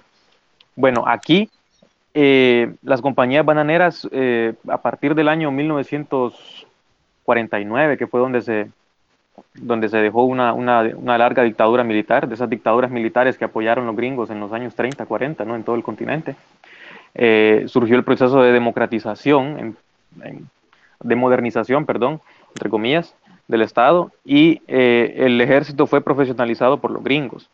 Eh, en todo ese tiempo el ejército siempre ha estado en manos de los estadounidenses y ha servido a los intereses de los estadounidenses, las Fuerzas Armadas de Honduras, siempre, siempre, siempre. No ha habido un tan solo episodio en donde las Fuerzas Armadas han salido a defender los intereses de la nación, porque naturalmente han sido educados por ellos desde el momento, o sea, el, ejército fue creado por ellos y desde ese momento han estado presentes en la adoctrinación, en el, en la, vaya, en la formación de los militares, se los llevan a los Estados Unidos y allá los, les, les, les, dan su, su, ideología, ¿no? Y los hacen, los anglifican, como diría, como diría Alberto, ¿no? Entonces, eh, eh, siempre aquí el ejército ha estado o sea, aquí el ejército no es una salvaguarda de nada. Es más, aquí el ejército es todo lo contrario a eso. Sí, vaya, estar en el ejército te ayuda, te forma el carácter, etcétera, etcétera, pero al final siempre termina sirviendo a los intereses de, o de un narco o de, o de algún político eh, importante o en última instancia, o mejor dicho, en primera instancia, de los Estados Unidos. Entonces, solo para agregar eso, que aquí el ejército sí no es una salvaguarda de nada. De hecho, el, de hecho, es curioso, mira, en el año, una, anécdota, en el año 72 dio golpe de Estado un, general, un general de las Fuerzas Armadas, y aquí en Honduras. Y en ese año él empezó una reforma agraria. A los dos años planeaba, creo que, expropiar 600 mil hectáreas de tierra a las bananeras. Eh, en el, dos años después, mira cómo son estas bananeras, le ofrecieron un soborno no se sabe si lo aceptó, no se sabe eso, pero le ofrecieron un soborno. Al tiempo, a los días, salió en un periódico estadounidense, creo que en el Washington o, en el Nueva York, no sé, eh, salió de que el presidente, el jefe de Estado de Honduras, el jefe de las Fuerzas Armadas, había recibido un soborno. Le dieron golpe de Estado por eso. O sea, las mismas bananeras cuando ven que alguien se sale, cuando miraban que alguien se salía de su línea, le, daban golpe y lo sacaban, aunque fuera del mismo ejército. Entonces, solo para ponerte un ejemplo de cómo ha sido el ejército en Honduras, que es algo totalmente alejado al, al pueblo. Bueno, y también ampliando eso, que aquí realmente hubo un anexo a la Operación Cóndor que hubo en, en Sudamérica. Todos los militares fueron entrenados en la Escuela de las Américas o en West Point. Y bueno, su entrenamiento fue para reprimir totalmente las disidencias y también las guerrillas que hubo en los países vecinos, en Guatemala, y El Salvador y Nicaragua principalmente.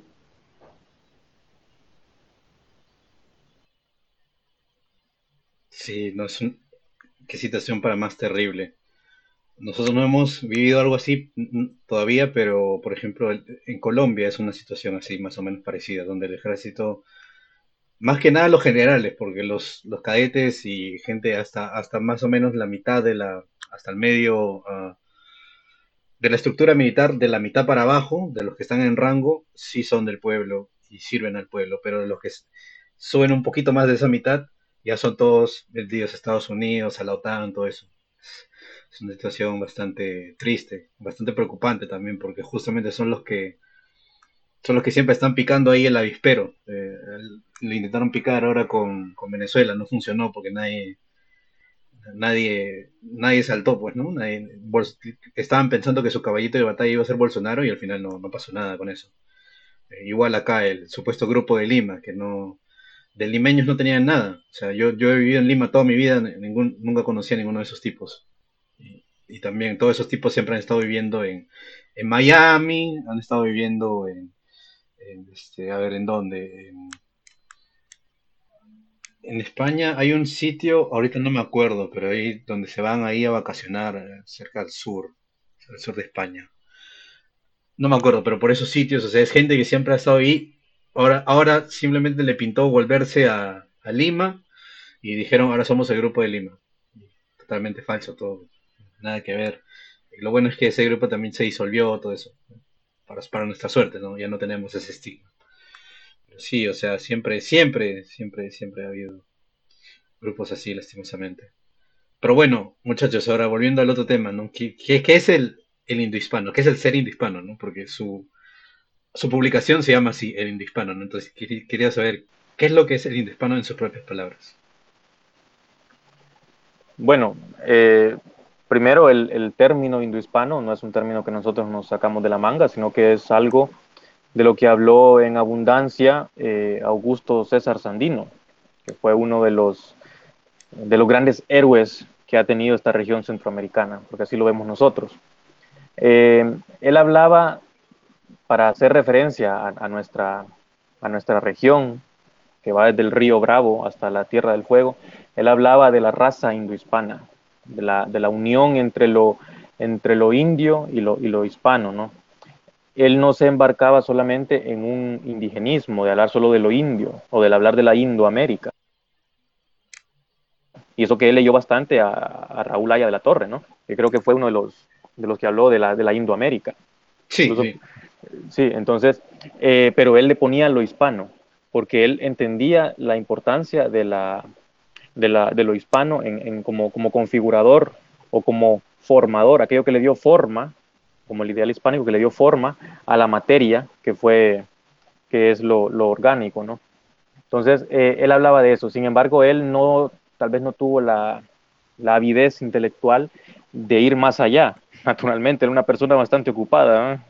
Estar ahí dándole batalla a los gringos, estaba bien ocupado, pero aún así era una persona que, que, que pensaba, ¿no? Era, una, era, un intelectual. Pero, pero bien, eh, lo indohispano eh, para él era únicamente de una concepción racial, podemos definirlo hasta ahí, ¿no? Como, como los que hablan del mestizo. Cuando hablan del mestizo, eh, la gente hace, hace, hace alusión a una concepción racial. Nosotros, o yo particularmente, no me gusta hablar mucho del término mestizo, porque estamos partiendo de una mixtura racial, de un concepto que es eh, básicamente anglosajón, ¿no? que no es, un concepto moderno, el concepto de la raza. Nosotros nos vamos más hacia el concepto del etnos, de la etnia. El concepto, eh, incluso el profesor Dugin habla bastante del etnos en, en, su libro Fundamentos de la etnosociología, que es algo que también tenemos bastante presente. ¿no? Eh, y él define al etnos, bueno, no lo define él, sino que él cita a otro etnólogo soviético en ese libro, y define al etnos como la unidad en la lengua, la unidad en, la, en el origen común y la unidad en costumbres y tradiciones. Eso es la etnia para él. Y cuando nosotros vemos a, a, la centro, a toda la región hispanoamericana, vemos que tenemos, cumplimos esos requisitos, tal vez con una que otra excepción, pero en una mayoría, al que se le domina como mestizo, haciendo hincapié en una concepción eh, racial, ¿no? Puede caber perfectamente en una concepción étnica. Y producto de su, de su simbiosis o, de su origen, eh, nosotros le adjudicamos el término indohispano. Entonces, para nosotros, lo, lo indohispano, eh, lo indohispano es, es, es un concepto tal vez metapolítico que refleja la simbiosis de dos cosmovisiones o de dos culturas, podemos decirlo así, y no específicamente de dos troncos raciales. Eh, tenemos una, una que es la conquistadora, la aventurera, la civilizadora, entre comillas, ¿no? Eh, que es la que traía una axiología europea, específicamente mediterránea, eh, hispana, eh, católica, medieval también, incluso, no había caído la modernidad todavía. El, como menciona Alberto Huela, de hecho, él, él, tomamos bastante de, la, de, las de los conceptos que él menciona, de que él habla de que el, el, el, español que vino aquí, el europeo que vino aquí a, a, a, conquistar, a colonizar, a todo eso, eh, era, un, eh, era un europeo con, una, con unos valores que eran eh, medievales, un valores católicos medievales. No había caído la modernidad todavía, no traía esas ideas ilustradas, no traía esa, esa, esa axiología cartesiana, ¿no? producto de la división entre la, la cosa del, del, cogitans, del res cogitans y el rex y el res eh, y la res extensa. Entonces, eh, nosotros hacemos bastante hincapié en eso, que el que, nos vi, que el que vino aquí, el español que vino aquí, es un español premoderno. Y el indio, el que estaba aquí, el habitante natural de esta América, no conocía de modernidad, ni de premodernidad, ni de esas cosas, porque esos son conceptos puramente europeos, ¿no? Entonces nosotros aplicamos a eso, a, que nuestro origen, nuestra, lo que dio lugar al ser de América, es premoderno y por tanto está alejado de esas concepciones eh, modernas y de esas ideas también que han surgido de la modernidad. Y eso ha permitido una incompatibilidad en nuestra vida política, en nuestra vida como ser, en nuestro devenir histórico, porque nuestros padres de la patria han, entre comillas, ¿no? se han eh, enfocado en seguir ideas que son puramente modernas, surgidas de la modernidad, y las han querido aplicar a un ser que surgió de la premodernidad, de algo premoderno. Entonces vemos que eso ha generado una, una incompatibilidad colectiva eh, inconsciente, podremos llamarlo, un, como una falta de coordinación en lo inconsciente y eso ha generado que nuestros, eh, que nuestros países pues estén, estén en, el, en el tercer mundo, ¿no? como le dicen entre comillas, porque tampoco tomamos en cuenta muchas de esas acepciones, pero se nos entiende. ¿no? Entonces, eh, el ser indio-hispano nosotros lo vemos como eso, es, es una unión, una simbiosis, no una mixtura, no una mezcla, sino una simbiosis, ¿no? una, una, una unión integradora de, eh, dos, de dos cosmovisiones, la, la, que es europea y, y otra que es eh, telúrica, naturalista, guerrera, que es la concepción, eh, lo, indio, que es lo indio, ¿no? Lo indio no tenía todavía una, no había saltado todavía a, formas de, organización que fueran tan, ¿cómo llamarlo así?, tan cercanas a las europeas, ¿no? sino que tenían su propia forma de organizarse y tenían su propio sentido de, existencia, su propio tiempo, incluso menciona Alberto Vuela, que es el tiempo de América. El tiempo visto desde América es muy distinto al tiempo visto desde, desde Europa o al tiempo de la anglosfera. Entonces, nosotros vemos eso, vemos al, al, al indohispano como esa unión. Claro, naturalmente, nosotros, eh, bueno, en toda Hispanoamérica han habido oleadas de migraciones que han, eh, que han trastocado o que han evitado que exista una, una digamos, una homogeneidad entre indios e hispanos. Ha evitado, ya, ya no podemos hablar de lo indohispano como, como, algo, como algo materialmente eh, comprobable o, como, o, hablar de que la población hispanoamericana es totalmente mestiza eh, en esos sentidos, ¿no? sino que obviamente hay migraciones de, eslavos, de, anglos, de italianos, de franceses, también el, importante, eh, la importante, ¿cómo se llama? Influjo de, lo, de, lo, de la población afrodescendientes, ¿no? Que naturalmente ahí están y, forman parte de eso.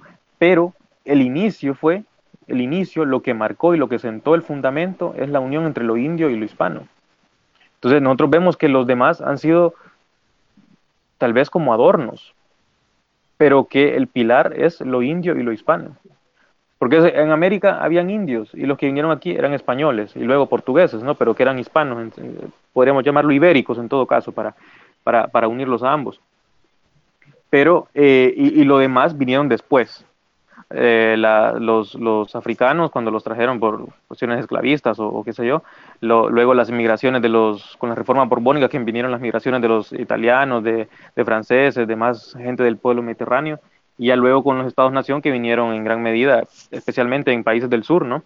Que vinieron en gran medida eh, alemanes, eslavos y todo eso. Entonces, pero la base para nosotros es lo indohispano. Entonces, en tal sentido, nosotros hablamos de un ser indohispano. Claro, este ser no es, no lo vemos desde un punto de vista, como ya lo he dicho, eh, racial o como algo específico, sino lo vemos como, como aquella cosmovisión, como aquello que es particular de Hispanoamérica, que es lo, entre lo indio y lo hispano. Naturalmente, partimos de este ser porque hay poblaciones o porque aquí en América se dio, en Hispanoamérica se dio, la unión incluso eh, carnal o racial, si, utilizamos ya estos términos, de indios e hispanos. No podemos hablar de indohispanos en Norteamérica, por ejemplo, porque allá no, no hubo una aceptación del indio como, un, como, como algo que marcó el, el, al ser que habitó allá. Allá se fue a, a, a, despoblar esas tierras y a repoblarlas con elementos anglosajones, anglo-germánicos. Y eso fue lo que sucedió, ¿no? Entonces, el indohispano, lo indohispano es algo característico de América, de América, de la América hispana, de la Hispanoamérica, o de la Indo-Hispanoamérica, o de la Indo-Iberoamérica, como le quieran llamar, ¿no? Y, eh, y eso. Solo que hablando de esto, de, de, solo de los términos, cómo llamar América, nosotros estamos bastante en contra del término Latinoamérica, porque, eh, bueno, ese término tiene un, tiene un doble origen, ¿no? Tiene un origen en, en, en Francia, ¿no? En la inteligencia del, de, del emperador francés, Napoleón III, que quería, como ya había visto que en, esta Hispanoamérica eh, España se había salido de aquí, de que quedaba como que a quien la agarrara, ¿no? Entonces ellos querían como que eh, extender sus relaciones comerciales hacia, hacia esta zona. Claro, naturalmente ya habían intelectuales que hablaban de una América latina frente a una América anglo-germánica.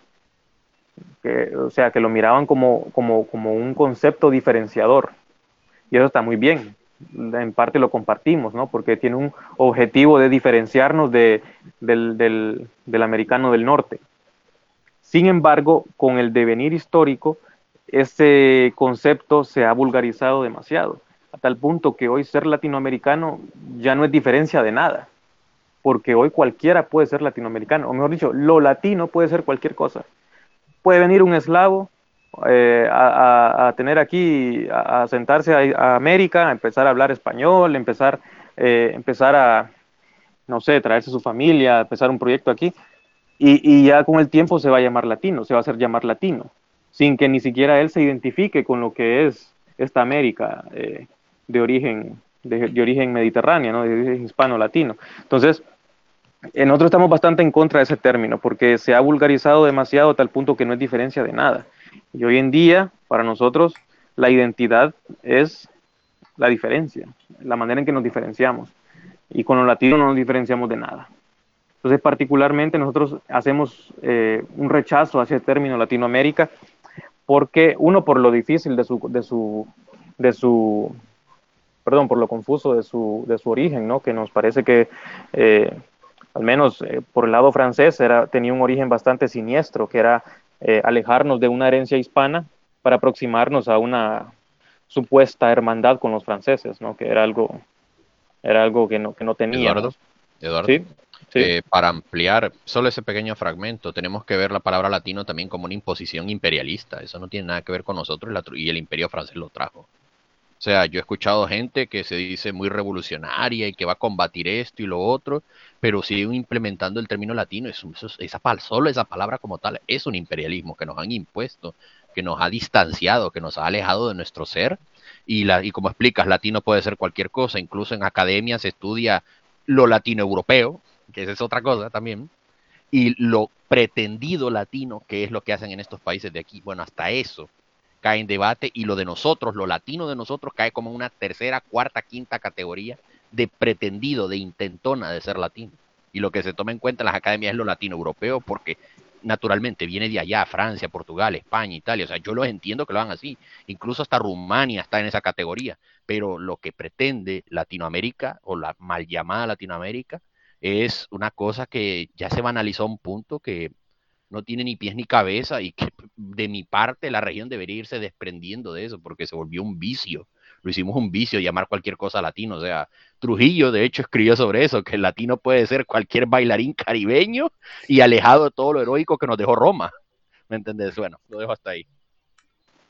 Sí, claro, correcto. De hecho, bueno, eh, gracias por eso. Entonces, lo que mencionas, hoy lo latino puede ser cualquier cosa, ¿no? Puede, y, en general se concibe a lo latino como algo cercano bastante al, hedonismo, ¿no? A la playa, al vivir, al gozar, al, reggaetón, ¿no? La cultura latina, ya hablan de reggaetón, hablan de todas esas, todas estas cuestiones eh, de arte degenerado. Y eh, no, no, se ha perdido el objetivo primordial que era eh, la cuestión de, de, la latinidad, al menos desde el punto de vista de los intelectuales que lo presentaron de esa manera, ¿no? de los intelectuales de aquí que lo presentaron de esa manera, como una contra a la América anglosajona. Presentaron la, la Latinoamérica como una contra a la América anglosajona, pero eso ya se perdió, ya nadie sabe de eso. Más bien, lo latino es algo impulsado por lo, por, por lo anglosajón. Entonces, eh, también por otra cuestión, y es que aquí nosotros planteamos que los términos, las palabras son bien importantes, porque la cuestión semántica es demasiado importante. Como cuando hablamos de lo latinoamericano, estamos obviando en la palabra lo indio. Y aunque nosotros no somos indigenistas, ¿verdad? Eh, para nosotros lo indio es bastante importante, porque lo indio representa lo telúrico para nosotros, nuestro apego a la tierra, nuestra raíz, nuestro, representa el trabajo, representa eh, eh, lo, más cercano que tenemos nosotros a algo más profundo y trascendente, ¿no? Entonces, eh, preferimos el término indo-hispano y cuando hablamos de América podemos hablar de la indo-hispanoamérica, ¿no? Porque creemos de que es muy necesario rescatar la terminología de lo indio. Entonces, en ese sentido es lo que vamos cuando hablamos de lo indo-hispano.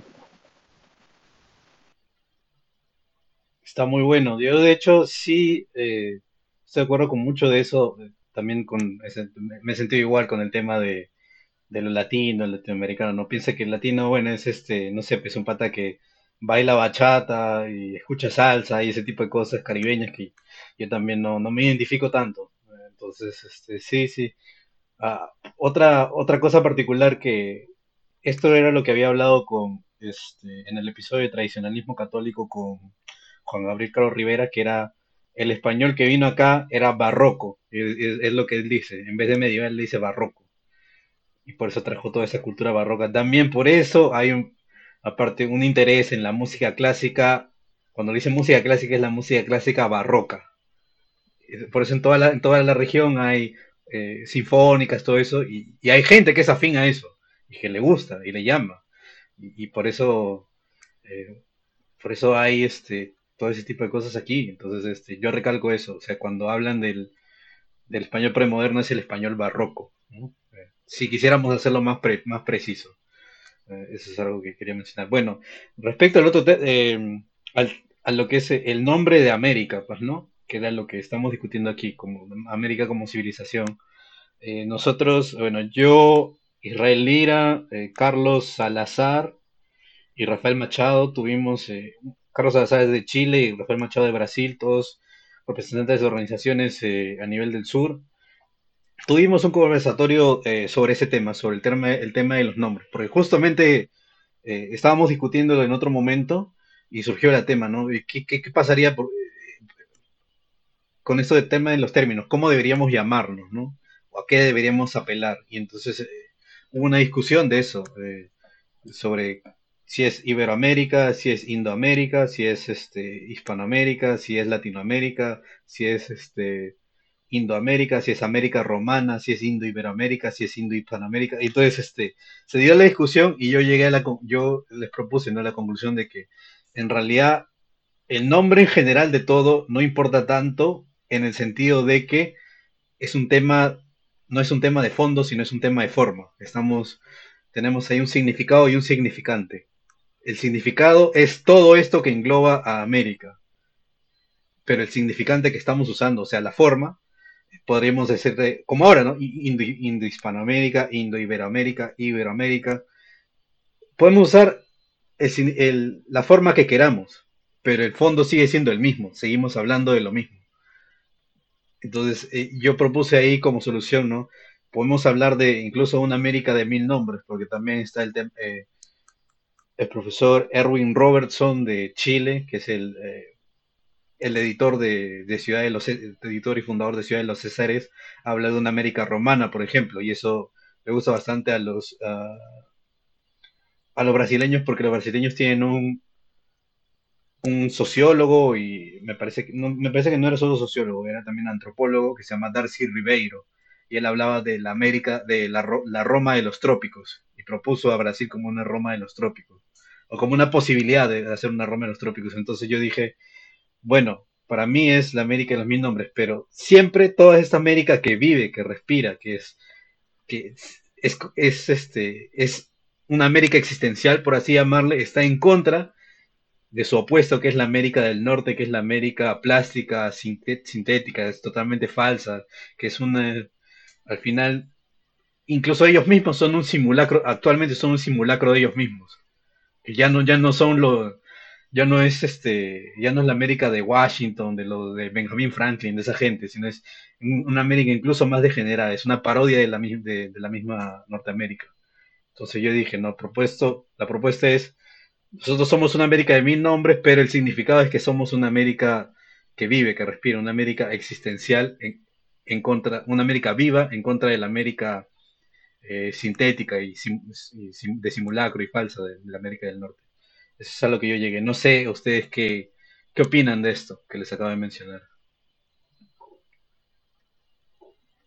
Bueno, yo no, no recuerdo bien el nombre del escritor, ¿verdad?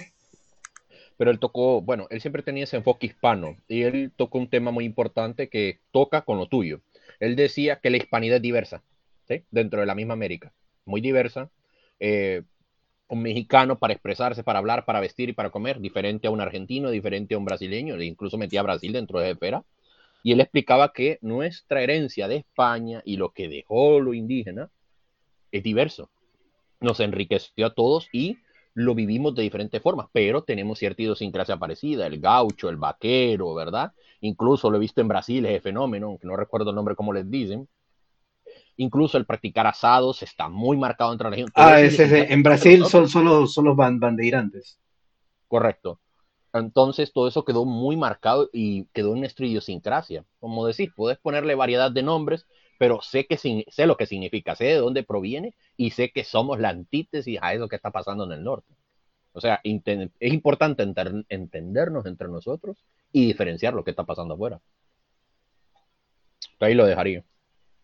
Sí, aparte también eh, existe el tema de los sinónimos bastante en el idioma español, a diferencia del idioma inglés. Entonces, eso también ayuda bastante. Podemos decir que todos son sinónimos.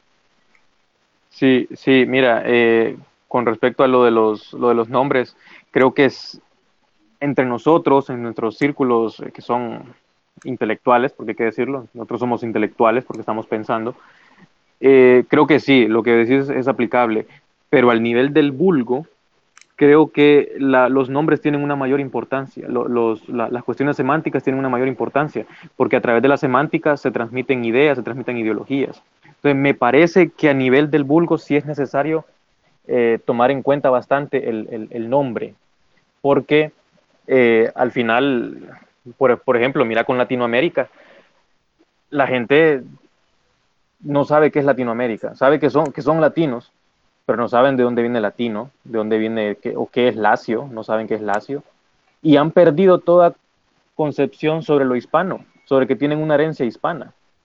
Entonces me parece que lo latino ha servido también para eso, para, para obviar esa herencia hispana. Y lo que yo veo es que eh, las alienaciones semánticas eh, pronto se vuelven alienaciones ideológicas y tienen una, una, eh, una importancia necesaria a nivel del vulgo. A nivel académico nosotros podemos decirlo, sí, somos todo esto, todo esto, pero nosotros sabemos hasta qué, qué es lo que nos une y, y, hacia qué estamos. ¿sí? Eh, para sumarles en la conversación de ustedes dos, solo vean la palabra América, que quien se la adjudica para sí mismos son los anglosajones y dejan al resto como que, que son. Entonces, hasta eso es una batalla semántica que debemos cuidar nosotros. Dale, proseguir. Bueno, entonces, eh, claro, naturalmente nosotros, como somos, repito, nosotros somos intelectuales, nosotros sabemos diferenciar esos términos y sabemos de qué estamos hablando, ¿no? Porque vamos en una misma línea disidente, ¿no? Contra, contra algo pero creo que a nivel de vulgo, a nivel de masa, sí es importante mantener eh, la diferencia de los términos, es importante hacer hincapié en esta diferencia de los términos porque al final eh, no, no, no, nos van a entender. Nosotros vamos a hablar de una Indo-Hispanoamérica o de una América que es India, que es, que es de, herencia hispana, que tiene eh, aportes africanos o otros europeos, etcétera. Pero el, el vulgo va a seguir pensando que es latino no va a pensar de que es que tiene una herencia hispana, no va a pensar de que es que tiene una herencia india, incluso con, como te digo, con lo latino, hablar de latino se olvida de lo indio. Entonces me parece que sí es importante la manera en que, en que nos definimos, aunque sea para el vulgo. Entre nosotros sí podemos mantener una, una, una diversidad de definiciones o de conceptos o de términos para referirnos a lo que somos, porque sabemos lo que somos y sabemos hacia dónde vamos, ¿no? Pero creo que para, para, para las masas, para lo exterior, para los círculos que no son intelectuales propiamente, sí es importante mantener una, un concepto o un término que sea eh, especial para definirnos.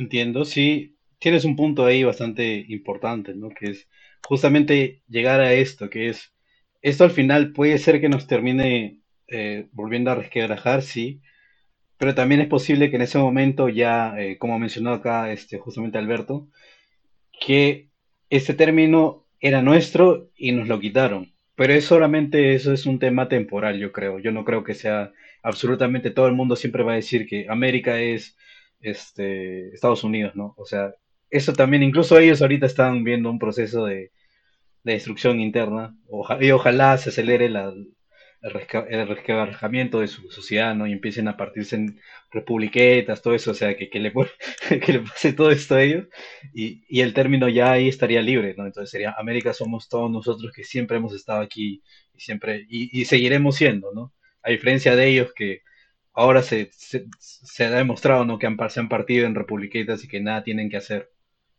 que en verdad ellos nunca fueron, fueron simplemente un intento de apropiarse algo que siempre fue nuestro. Y bueno, al final la verdad siempre triunfa. La verdad los hará libres, decía, decía ahí este, cierta figura religiosa bastante interesante, ¿no? para, para los bien entendidos.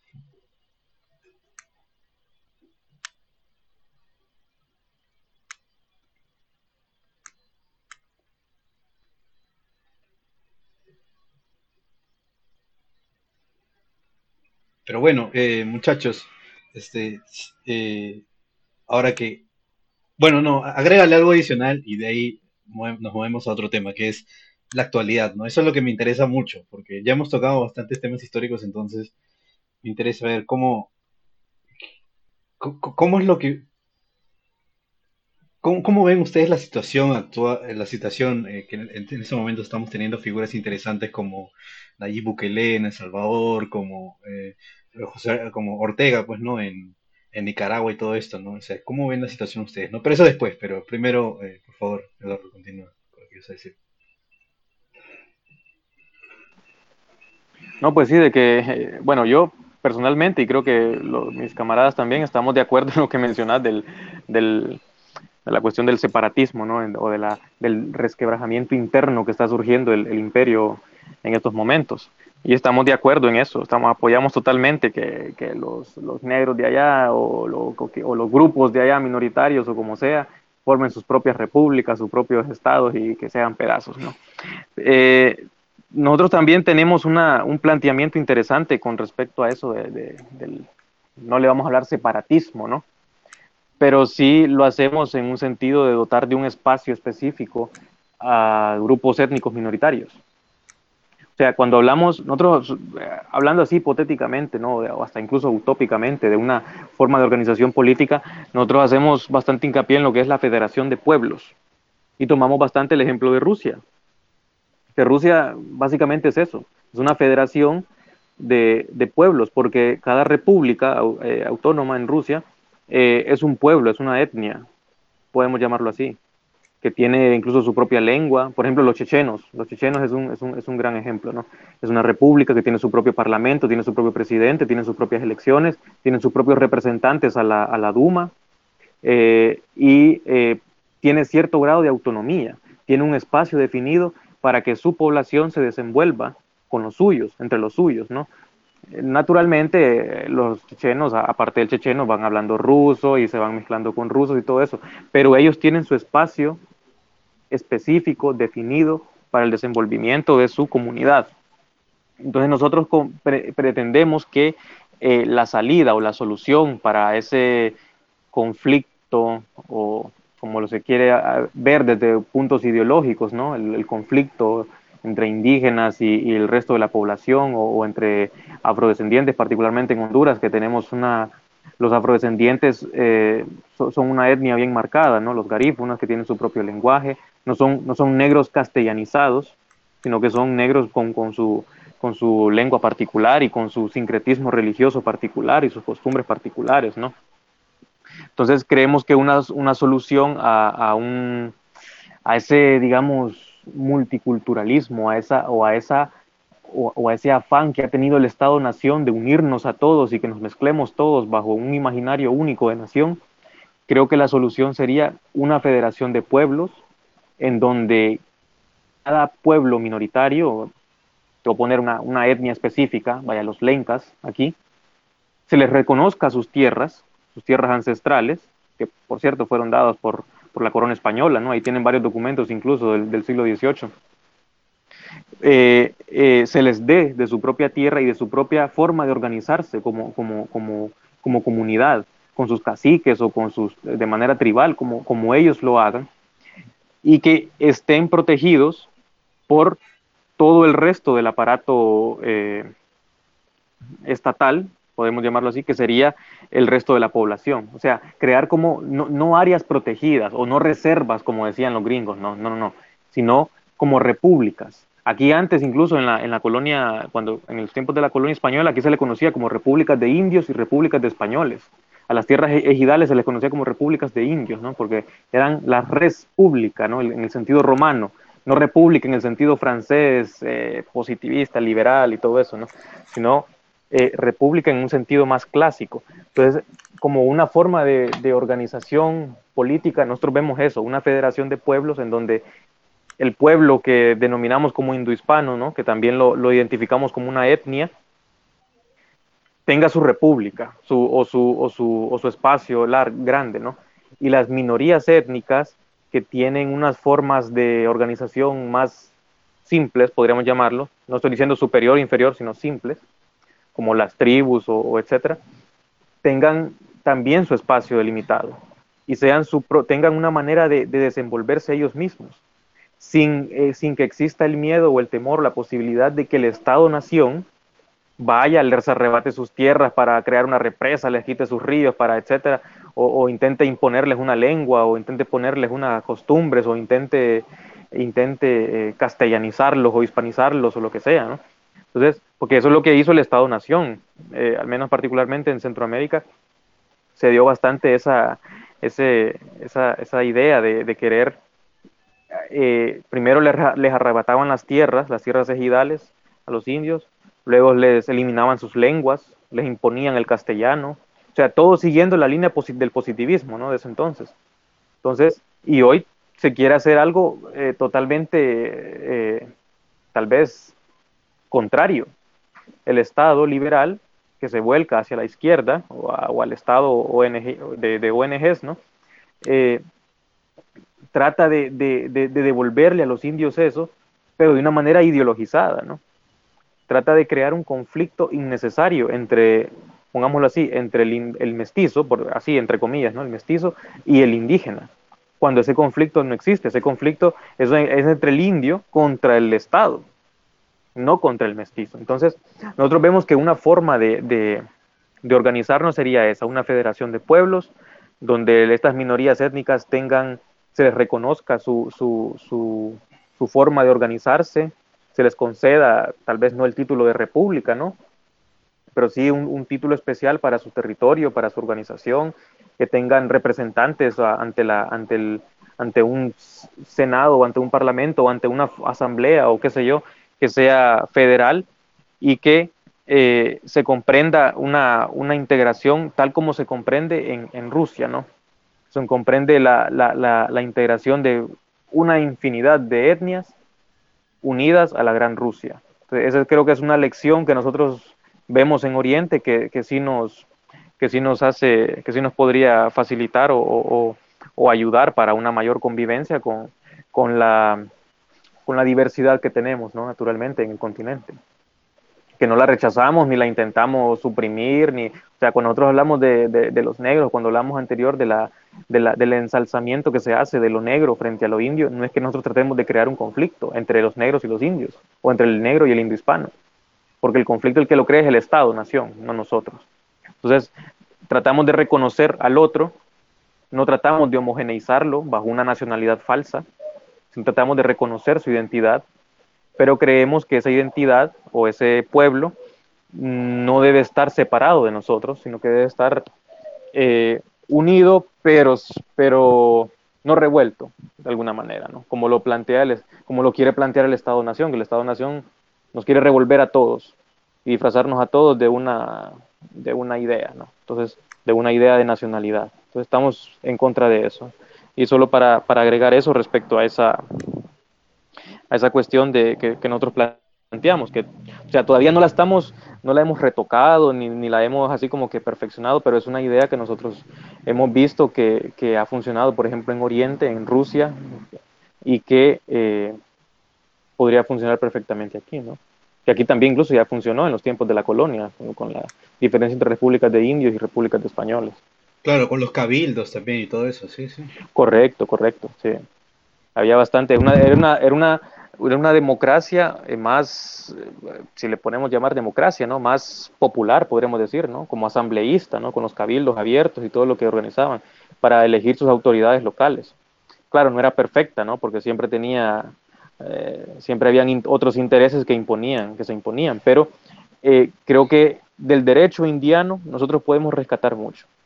Y, eso es lo que nos proponemos también, ¿no? Volver a esa, a esa premodernidad que teníamos. Y bueno, para agregar algo a eso, también que esa idea debe ir totalmente alejada de las ONG, las ONG extranjeras, que en su mayoría son de origen anglosajón. Mucha gente las ve inofensivas, pero realmente son peligrosas. Y esas organizaciones vienen, les meten idea, ideas raras a los indígenas, a los negros, y ellos vienen con otros intereses, que es desestabilizar la región y también con fines comerciales. Ya ha ocurrido que empiezan a meterle ideas en la cabeza a los indígenas y terminan apropiándose de su territorio para crear minas, por ejemplo, como ha ocurrido aquí en el departamento de Copán o en Tibucá, que se han creado represas y otras cosas, y los indígenas terminan perdiendo su identidad, sus valores y su territorio. Hasta les meten la idea de que está mal que se reproduzcan, que tienen que usar anticonceptivos, que es malo que tengan tantos hijos, y al final ellos solo terminan desapareciendo. Eso habían preguntado, ¿no? Sobre los programas de natalidad. A ver, Nobus, aquí que es un oyente nuestro, había preguntado qué opiniones tienen del programa de natalidad, si quieren ir ah, más a fondo con esto. Ahora, yo quiero agregar, eh, antes de entrar en este más a detalle, yo quisiera agregar un tema, ¿no? Con todos estos pro vida, eh, que ahora se han vuelto los más populares, ¿no? Son los de, son lo que hacen la batalla cultural, ¿no? Y todo eso. La batalla cultural. La batalla cultural, ¿no? Yo he venido aquí a, a levantar leones y todo eso. Ay, Ya, Dios mire. mío. Ya, mire, pero el tema con ellos es que ellos son pro vida hasta que naces. Pero no son pro vida después de que tú naces. O sea, les importa un carajo si cuando tú naciste vino un halcón ¡fa! Te, te, llevó y, te moriste. Porque su objetivo es que tú nazcas. Su objetivo no es que tú te desarrolles. Entonces, Mm, el tema con ellos es que son, no son pro vida, sino son eh, pro nacimiento. Porque hasta ahí, hasta ahí se les acabó la vida. En cambio, nosotros como... Hay un pensador actual que es, este, es un finlandés, que se llama Kai Murros. Yo saco esta idea que tiene él, que es este, como que la, como que la actitud como un arma, eh, se llama su conferencia, eh, Actitud a Weapon, ¿no? La cosa es que cuando siempre viene un conservador a decirle algo, el conservador siempre va hasta la mitad de lo que un revolucionario debería ir, ¿no? Entonces, este, no, yo soy pro vida, no, este, que nazca, todo eso ya, yo soy pro vida digna, yo quiero que nazca, yo quiero que ese se desarrolle, creo que sea un ser, este, que, que contribuya a la sociedad, todo eso, y que este, cuando contribuye y tenga su sociedad y tenga su familia, él también pueda tener hijos y sus hijos también puedan hacer lo mismo. Y para eso necesitamos tener, reducir el, el costo de vida, ¿no? Este, tener más industria, todo eso. Eso es lo que yo quiero. Y ahí es donde, donde tú de por sí ya te ganas al, al parte de la gente que te dice, sí, soy pro vida, que, obviamente su pro vida solamente es pro nacimiento, ¿no? Y te dicen, bueno, pero esto es verdad, y te ganas a los otros que son los que siempre critican esto, que por lo general están a la izquierda, ¿no? Que te dicen, no, porque solamente necesitas que nazca. Ah, no, pero este pata dice, no solo que nazcan, sino que te desarrolle, como persona de bien que contribuye a la sociedad, todo eso, y incluso a, a los más boomers, a los, a los boomers les gusta escuchar ese tipo de cosas. Entonces, yo pienso que en contra de este pro vida que financiado por Estados Unidos también, que después entramos a detalle de eso si quieren, que sea el pro vida digna, que esa sería la consigna de los revolucionarios. Mira, este, frente al tema de lo pro vida o del nacimiento, en nuestro caso, lo que más hemos valorado como grupo aquí es el tema de que nosotros nos consideramos más que todo natalistas, ¿sí? Porque los romanos decían, eh, eh, poblar es gobernar. Y los chinos lo entienden bien también. Los, de hecho, los orientales entienden muy bien eso. Poblar es gobernar, ¿sí? O sea, no puedes ir en contra de la natalidad de tu pueblo porque tu pueblo va a desaparecer o venir otro pueblo y lo va a tomar. Es así. Solo veas Europa, que hay como 27 a 30 millones de musulmanes. Poblar es gobernar, señores. No se sorprendan porque el Islam está creciendo, es que es natural. Están poblando, están gobernando, es sencillo. Entonces, en el caso de nuestros países, el tema de esa batalla cultural y las mil pantomimas que tiran los liberales y los libertarios, como Agustín Lae, es, como explicaba Eduardo, de hecho, él tiene un escrito de la intrascendencia de esa batalla cultural.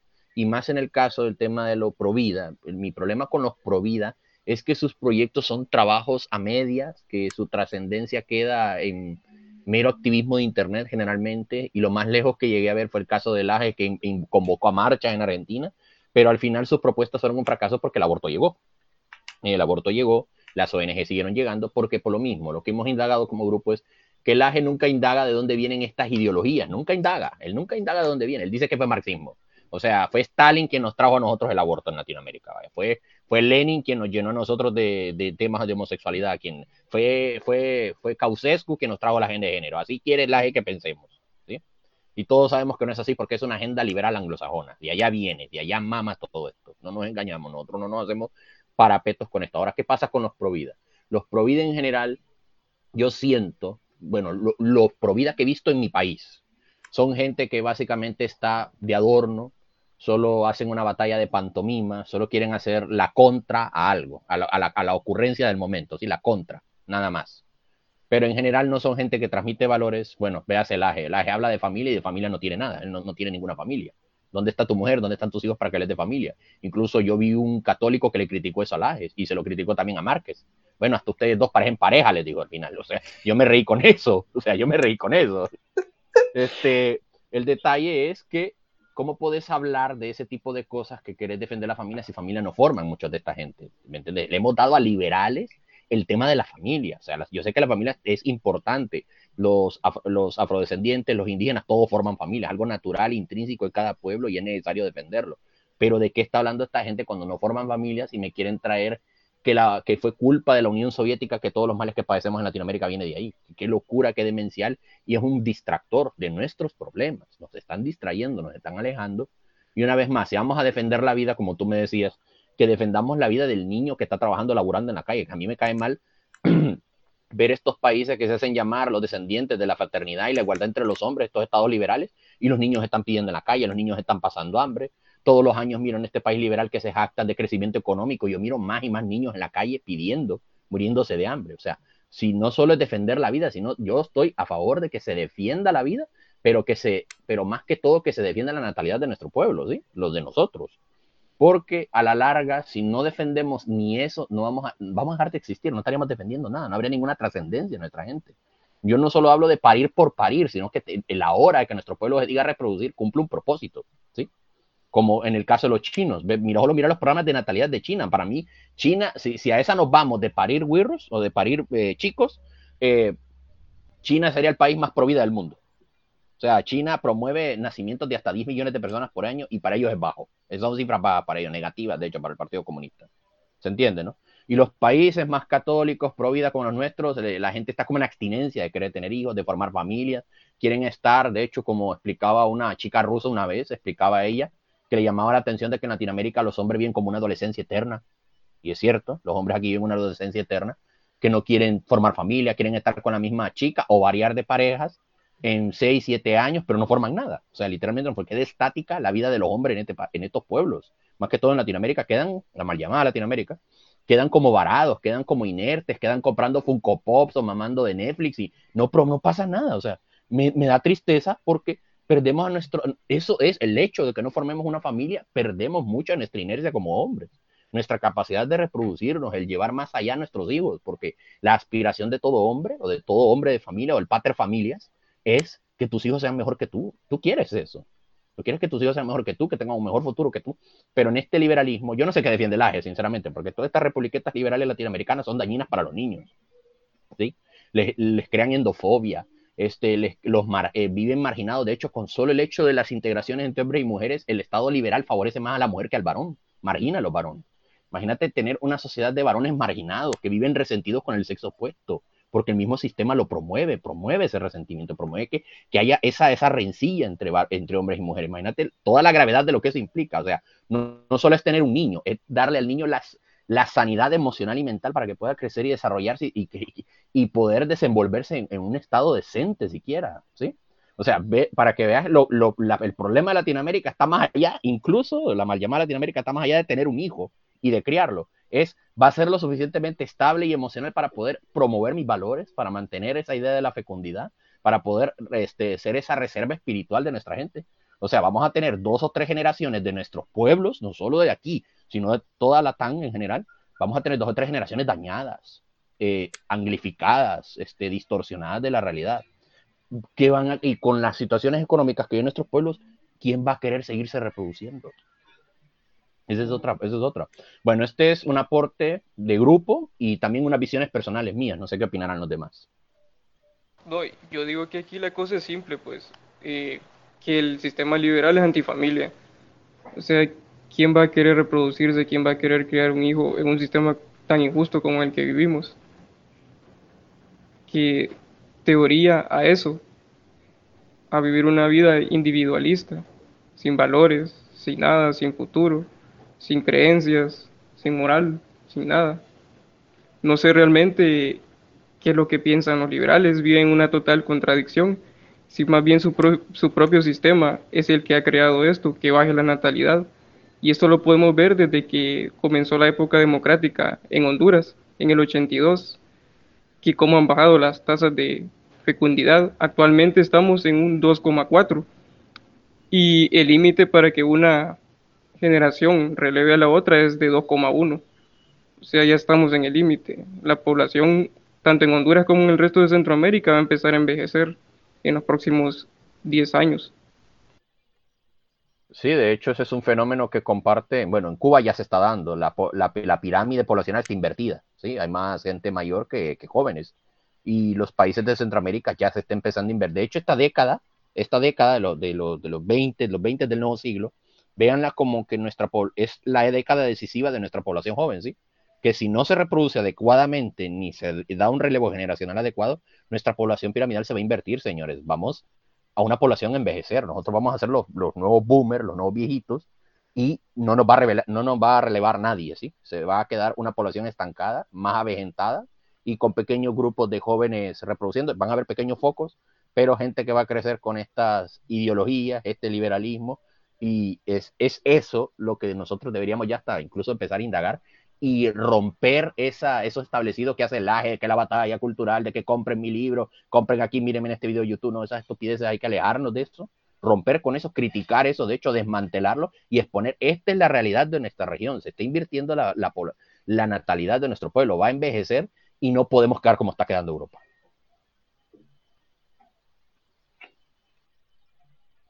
Eso que has dicho es totalmente muy cierto. Yo estoy muy de acuerdo con lo que con lo que has mencionado, ¿no? También de eso de la intrascendencia de todo. El artículo que ustedes mencionaron, ¿no? De la intrascendencia, yo recuerdo que al haberlo, haberlo leído. Y, y sí, es, es verdaderamente, creo que frustrante la situación. Pero eso también implica que hay una posibilidad, porque justamente nosotros estamos haciendo una propuesta de, la, de las posibilidades de lo que podemos hacer con eso, ¿no? pero ahora el tema es cómo concretar eh, esas posibilidades, ese futuro alternativo, ¿no? Como nosotros no, aquí nosotros, no solo el canal, sino también por el lado del crisolismo, nos gusta hablar de el tema ese que habla Guillaume Fayet, ¿no? bueno, Guillaume Fay, en verdad, su, la forma en que se pronuncia, que es el arqueofuturismo. Este, este, esta modernidad alternativa que estamos proponiendo, que, a la que estamos apuntando, que es nuestro propio arqueofuturismo. Cómo, cómo lograr esa, esa, cómo lograr esa, esa síntesis, cómo lograr, cómo empezar a hacerlo. Y bueno, el, tema es que aquí es, es sencillo y es complicado, porque es la respuesta es sencilla, la respuesta es conquistar el poder. lo difícil es cómo llegar a conquistar el poder para hacer todo eso. Hay miles de maneras, hay, este, puedes hacer influir en, un, algún político, qué sé yo, o en, algún militar, qué sé yo, pero sí es posible, solamente que es un camino bastante arduo. Incluso Lenin tiene un libro de eso, que es este, ¿qué hacer ahora? ¿Qué hacer? Y básicamente, básicamente eso, ¿no? Para lo que se están preguntando en el chat, ¿no? Que estoy viendo ahí. Eh, tema, pero bueno. En fin, eh, Eduardo, ¿quieres mencionar algo?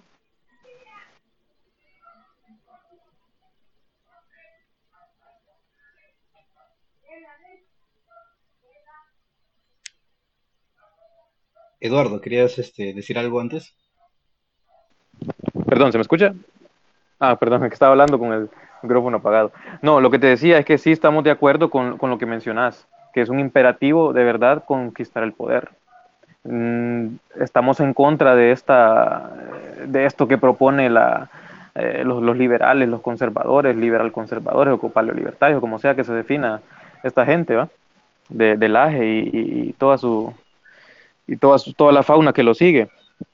Eh, ellos hablan de una batalla cultural, pero no se cuestionan el, sistema liberal. Y habla, bueno, Laje habla de, crear una nueva derecha, ¿no? precisamente es algo poco original, y no sé si en su libro él habla de, la nueva derecha de, Alain de Benoit, porque ya existe una nueva derecha. No sé si él lo habla, yo, pero yo, compré, yo, este, sí, sí, yo compré su libro acá en un, pirateado, pues, ¿no? 10 este, solcitos, eh, que son 2 dólares, una cosa así, ¿no? Entonces, este, sí, lo leí, eh, para, y, lastimosamente, bueno, y no, en ninguna parte habla de la nueva derecha del NDB, no, en ninguna parte habla de, de Víctor Orban, de los, de los iliberales, de la democracia liberal. nada de eso, bueno. Ahí aplica lo de Perón, copian y copian mal. Sí, hombre, qué bananero, qué bananero salió Laje. Pero bueno, eh, sí, la verdad es que estoy, eh, es lamentable lo, cómo, cómo este, cómo esta, eh, como este boom de, los liberal, de estos liberales eh, pega en la juventud, ¿no? Al menos aquí ya está empezando, aquí en Honduras, como aquí todo nos llega tarde, ¿verdad? Tarde, tarde, tarde aquí está empezando a pegar eso de, seguir a Laje, a Márquez, a Milei y, de creerse pro vida y de, eh, debatir con feministas por Facebook y toda la onda, ¿no? Y entonces nos parece bastante lamentable porque ese tipo de personas al final se relegan a eso, se limitan a eso. Este concepto eh, liberal, este concepto eh, la, lagiano de, de batalla cultural, al final es un, es un amansamiento del espíritu político del, del, individuo, ¿no? Porque cree que dando batalla cultural, compartiendo un video en Facebook o saliendo a una marcha una vez al año con una banderita, ya está, ya está haciendo lo, único que puede hacer. Y no, la verdadera batalla es una batalla política. Es así de simple. No puedes cuestionarte la, eh, cuestión, todo esto del liberalismo cultural, que, que no es marxismo cultural, sino liberalismo cultural, sin cuestionar del sistema liberal, el sistema político liberal, la estructura, la estructura sociopolítica que es liberal. Entonces, eh, sí, estamos bastante en contra de eso, de lo, de los, de lo que planean, plantean los conservadores y, liberales, porque al final es puro espectáculo. Al final todo es para tomarse una foto y subirla y recibir uno que otro me gusta y, creerse diferente al otro. Pero no hay nada de trascendente en ello, ni no logran nada tampoco. Porque esas marchas pro vida, que miles y miles que van y al final no logran nada. Porque al final los políticos de eso no les importa. Entonces, eh, sí, estamos en contra de eso y estamos a favor de una batalla política. ¿no? Nosotros igual, eh, como te digo, nosotros venimos comenzando, somos jóvenes y todo, pero en nuestra visión también estamos completamente seguros de que tenemos que incursionar en política. Y tal vez no como asesores de, o podría darse el caso, ¿no? Pero no tenemos una línea definida, no tenemos como una orden. Sabemos que tenemos que incursionar en política, pero no decimos vos andate para aquí, vos para allá o para allá, no. Cada quien puede elegir lo que quiera. El, hecho de ser parte de este proyecto no te limita o no te aleja de, militar en un partido político, aunque sea en un partido político liberal, ¿verdad? porque sabemos de que eh, el objetivo es conquistar el poder y para ese objetivo, para cumplir ese objetivo, tenemos que ser pragmáticos. Tenemos que ser pragmáticos, lo que, lo que, lo que ocupemos, lo, que sea necesario, ¿no? Entonces, eh, en eso estamos. Eh, de hecho, quiero sumar a un pequeño detalle ahí. Este, esta conversación que estamos teniendo nosotros la tuvo Dugin y la tuvieron los Nazbo, la tuvieron los monarquistas, la tuvieron los fascistas de Rusia en el 92 hasta que llegó Jean Tiriar, ¿no? Si le suena de nombre. Y Jean Tiriar, al leerlo, me iluminó muchas cosas y de hecho fue Jean Tiriar que me acercó a Dugin. Fue, así, el trámite, de hecho. Y el detalle es que Jean Tiriar, que después de incursionar en, en docenas de partidos políticos, de organizarse con muchos jóvenes de Europa y siempre le salía la misma, que salía un alemán peleándose con un italiano y ya en tirar ya le reventaban los oídos de escuchar la misma estupidez, ¿verdad? Y le decía a los europeos que pensaran en modo continente, Europa, y expulsamos a estos anglosajones. Incluso él proponía una alianza euro, euro, eurosoviética. Ese era el plan de él, ese era el visionado, para que vean cómo era. Ahora, ¿qué discutió con Dugin y los demás en el 92? Fue lo siguiente. Quiten eso de nacionalismo, quiten eso de ideología, desháganse de eso, por favor. Les dijo casi a modo casi regaño, parece que lo dijo, y les explicó lo siguiente, sean realistas políticos, sean realistas políticos, sean pragmáticos con lo que van a hacer, con sus ideas, con lo que van a plantear. Y yo observo que desde que Dugin y otros conversaron con este señor, y después de seis meses después él falleció, ¿verdad? O sea, fue la última lección de vida que les dio a todos. Después de eso, Dugin y los demás Limonov se dijeron, ¿verdad? Eh, cambiaron el enfoque de sus, de sus movimientos políticos y todo después de esta elección que les dio Jean Tiriar. Y eso aplica para nosotros. Nosotros debemos ser realistas políticos con lo que estamos haciendo. Incluso para aquellos que nos están escuchando aquí a través, ¿verdad? Y que le compartan esto a sus demás compañeros disidentes. Realismo político primero, ¿sí? No pongan ideología ni nacionalismo por delante. Eso los va a limitar, los va a llevar a un laberinto sin salida y van a terminar como una bola de trasnochados y ridiculizados por Internet miren, ahí va el nazi facha de turno de no sé qué diablos, le dicen a la gente, ahí va el que cree, eh, que cree esotérico de no sé qué, que en alienígenas neutrales. Así terminan señalándolos. Eso es una desgracia y no quieren eso en, sus vidas. Entonces nos quedamos con esa lección, realismo político por encima de todo.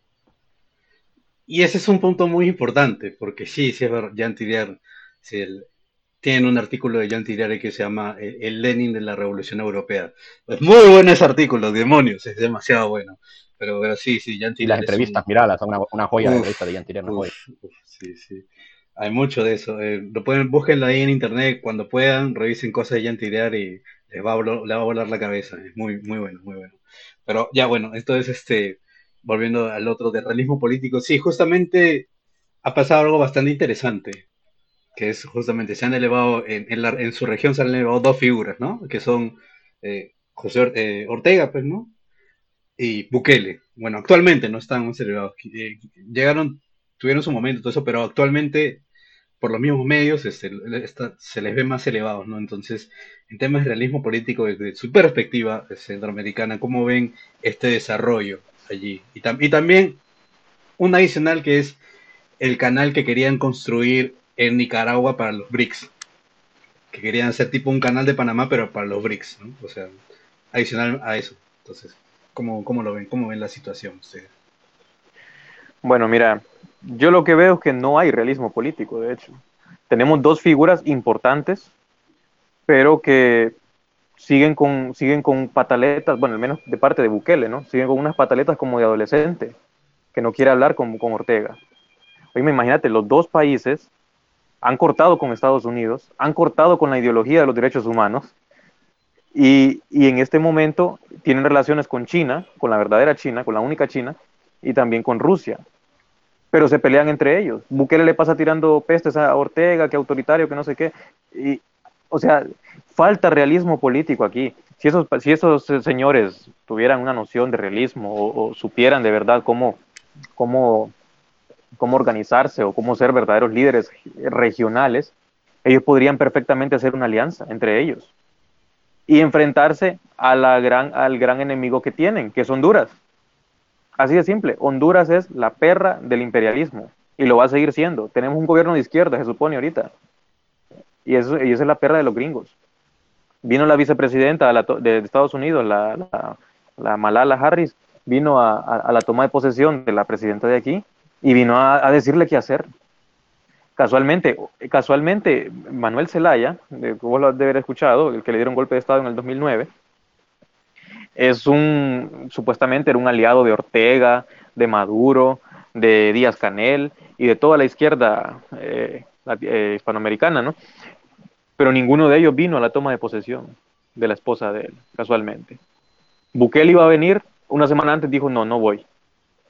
¿Por qué casualmente? Bueno, porque se dieron cuenta de que al final este gobierno de este gobierno de izquierda, supuesta izquierda, de izquierda caviar, como dicen ustedes, izquierda de ONGs, eh, iba a ser será un gobierno como los de siempre, gobiernos hondureños afines a los Estados, a los Estados Unidos. Entonces, la presencia de la DEA, la extrema presencia de la DEA, aquí en Honduras te, está, te dice eso, ¿no? De que estamos, somos una colonia más de los gringos. Entonces digo yo, si hubiese un realismo político entre los líderes disidentes, porque así yo lo veo, disidentes del globalismo, como lo son Bukele y como lo son Ortega, ya se hubiesen aliado, ya se hubiesen comprometido para vaya, no sé qué, realizar acciones comerciales en pro de su fortalecimiento en contra de Honduras, ¿no? Porque guerras, guerras, guerras, eso no va a haber, eso olvidémonos.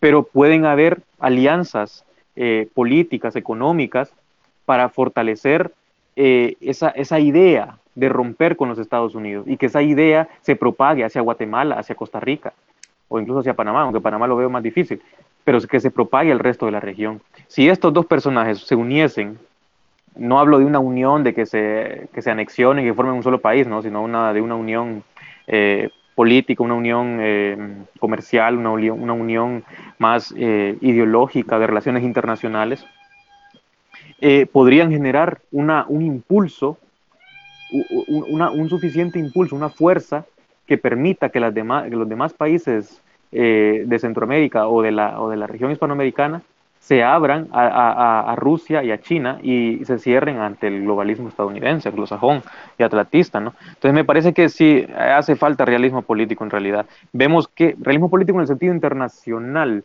tal vez es que, es que se, se, estos, estos Bukele y Ortega han sabido cómo organizarse internamente y han sabido, al menos Bukele ha sabido cómo poner, poner eh, en alto a las disidencias políticas internas que son todas anglófilas, ¿no? Eh, Arena, el FMLN, que supuestamente es de izquierda también, ¿no? Que fue guerrilleros y todo eso, pero bueno, ha, sabido cómo hacerles contra y cómo poner, cómo, para, cómo pararlos. La media, la cuestión mediática de Bukele ha servido bastante, ¿no? Porque el tipo es, eh, con lo mediático, el tipo todo el mundo lo quiere, ¿no? Con lo de que pasa en Twitter y todo eso, que es como un chavalo, como un, como un adolescente todavía eso pega bastante, ¿no? Esa, esa, esa, propaganda, esa imagen que él vende de él, pega bastante y ayuda. Pero me parece que a nivel regional le falta todavía. Ortega, Ortega lo veo más tranquilo. O sea, Ortega es, es, es un hombre bastante sobrio, que yo, yo, admiro, o sea, yo no soy sandinista, yo sé que muchos nicaragüenses están en contra de Ortega, incluso nicaragüenses disidentes están en contra de Ortega, pero hay que ver las cosas desde, una, desde un punto de vista realista el tipo ha sabido cómo poner orden en su país y ha sabido cómo ser una contra al mayor enemigo de toda Hispanoamérica, que son los gringos. Y ahí va a seguir, y ahí va a seguir hasta que se muera, yo creo. Entonces, eh, me parece que el paso que, tiene que dar hacia una unión eh, realista, una unión geopolítica, una unión regional, eh, tiene que darlo Bukele, porque él es el que principalmente está dando o ha dado los signos de, de, mucha crítica hacia Ortega. Y al final son bastante similares. Solo que Bukele es más, es más que, más mediático, más cae bien, más, se ve más simpático el tipo, pero al final van por el mismo, van por el mismo rumbo. Son autocráticos, son autoritarios porque lo son, aunque Bukele diga de que tiene, de que todavía respeta las institucionalidades, él es autoritario y es algo bueno, ¿verdad? No, no lo digo en el sentido malo de que ah, es tiránico, no.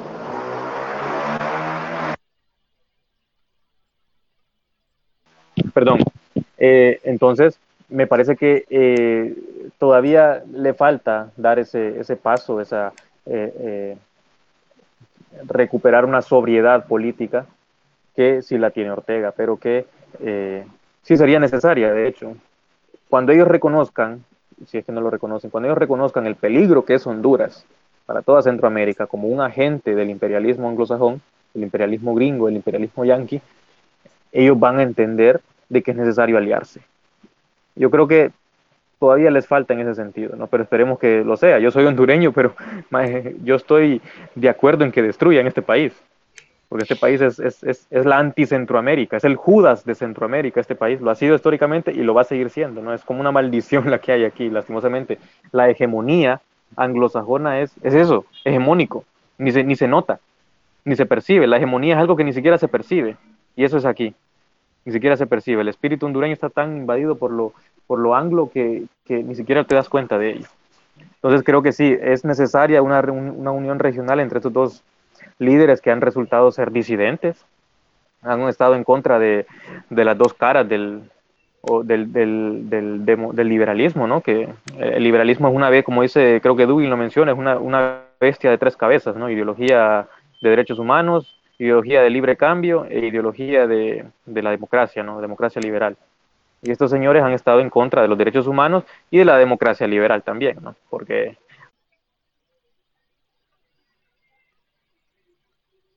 Entonces me parece que sí, eh, a lo interno han sabido actuar, pero que como región, como, como, como líderes regionales todavía les falta, principalmente a Bukele.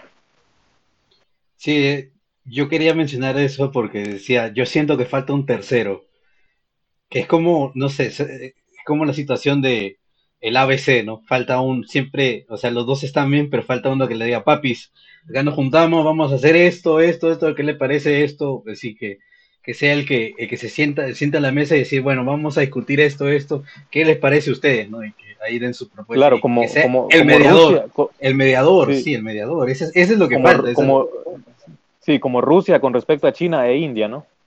En claro. que es el que, el que ha resultado unirlos pues, a estos países que han tenido sus, sus diferencias. Pues sí, fíjate que sí, podría hacer falta un mediador, pero sinceramente lo veo muy difícil. Al menos de Honduras no saldrá ese mediador. Te lo digo sinceramente, de aquí no saldrá. Sí, sí, sí.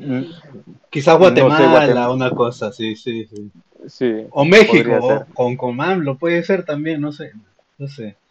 Ojalá, ojalá salga un mediador, ¿no? Y les diga, papi, nos juntamos, bueno, vamos a hacer esto. Igual estamos acá, porque, por ejemplo, pasó el tema de... Sí, sí, sí. Hay un pequeña, a mí una pequeña línea ahí, yo lo platicaba con Eduardo la otra vez, que para mí el mediador podría ser China porque los dos tienen Para mí es China el elemento, porque, insisto, lo que dice Eduardo es cierto, de Honduras no lo espero, de Guatemala es muy inestable Guatemala políticamente. Y Panamá y Costa Rica, pues no tengo idea de qué estará pasando con los líderes de ese país. Y son muy alejados, son muy alejados de, esas cuestiones. Y están presumiendo, ay, ganó un líder de derecha. No, mejor espero de China. Lo espero de China que sea el conciliador de ambas partes. Sí, ojalá, porque aparte de ese proyecto de hacer la nueva, ¿cómo se llama esto? Eh, el hacer como que un nuevo canal de Panamá, pero en Honduras, ahora podría ah, podrían tener la suerte de hacerlo no solo en Honduras, digo en, perdón, Honduras no, eh, de hacerlo en Nicaragua. en Nicaragua. también podría darse la suerte de hacerlo también en El Salvador. Entonces, así hacen dos canales, ¿no? Entonces, dos por uno. Entonces, sí, a China sí le conviene hacer esto, ¿no? Pero, pero bueno, veamos, este, pero, porque le conviene para su tema de la, de la ruta de la seda que están haciendo. Eh, Sí, correcto, pero el problema, el problema del canal en Nicaragua es que tiene que pasar por un río que es limítrofe entre Nicaragua y Costa Rica y que ambos están peleando eso. Entonces, para que veas el Estado-Nación ahí, ¿verdad? El Estado-Nación dificulta, la, que exista un Estado costarricense y un Estado nicaragüense dificulta que, que, se cree un canal ahí, porque, bueno, de hecho los gringos tenían esa, esa idea del canal interoceánico en, en Nicaragua. Y de hecho creo que la, creo que la injerencia de los Estados Unidos el, el siglo pasado, en 1912, fue, fue parcialmente impulsada por eso, ¿no? por esa idea de crear un canal en esa zona. Pero eh, la idea, están peleados, ¿no? Ahí hay una, hay, un, hay una disputa entre ese río, el río San Juan creo que se llama. Entonces, sí, naturalmente el canal eh, eh, en, en, en, Nicaragua está para que se hagan ese canal, pero es un proyecto que lleva desde décadas, ¿no? Y, no sé, no sé cómo estarán las cosas ahora. China podría ser el conciliador, como lo dice Alberto, ¿no? Con todo su, con todo su poder, con, el coloso que representa, podría ser un conciliador, pero también dependerá de la, de, de lo, de lo que quiera arriesgarse, ¿no? A meterse aquí en este territorio. Porque una cosa es meterse con un país, con otro país, y otra cosa es tratar de unir dos países, ¿no? Por un solo fin. creo que esa ya sería una amenaza más grande para, para los Estados Unidos. sí, ese es eh, un gran problema sí. Entonces ahí, ahí estaría bien difícil. Y, y bueno, eso, en Honduras funciona un canal que le llaman el canal seco, porque Honduras tiene salida tanto del, del Pacífico como, en el, como al Atlántico, ¿no? Entonces tiene una, una zona carretera que conecta dos puertos, al, en el, norte y al sur. Pero es algo que sinceramente no funciona, ¿no? Eh, porque Honduras para las relaciones internacionales es un fracaso total. Mira, Honduras es, te lo voy a poner así de ejemplo.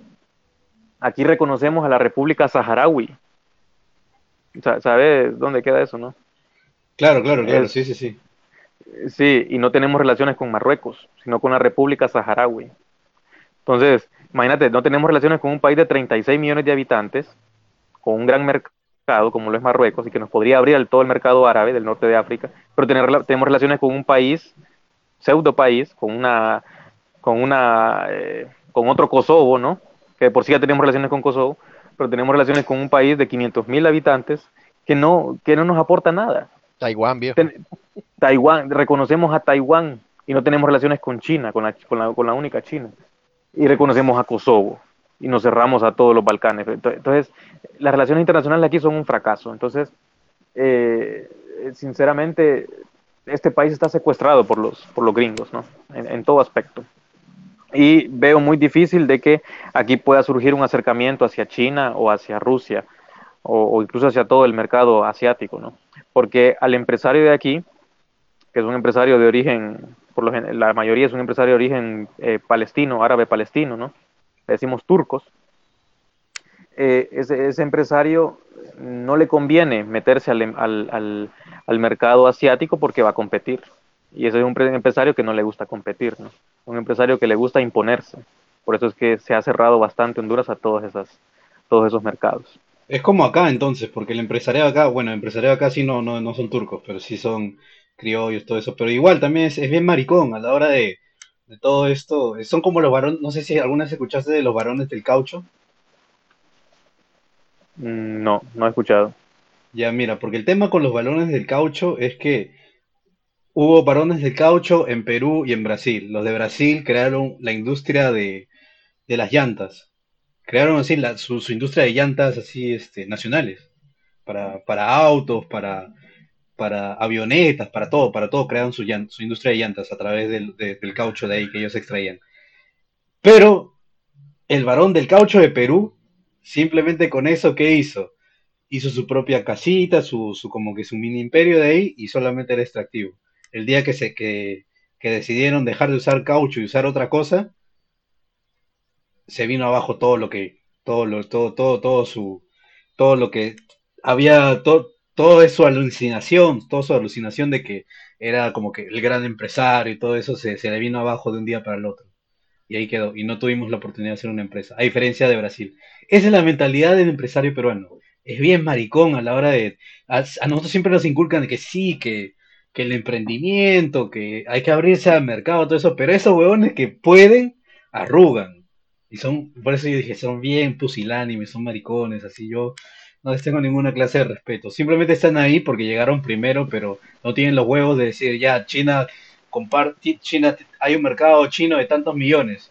En vez de hacer TLC, ya yo les quiero vender esos huevones y les voy a vender cosas chéveres a un, a un, buen, a un buen precio.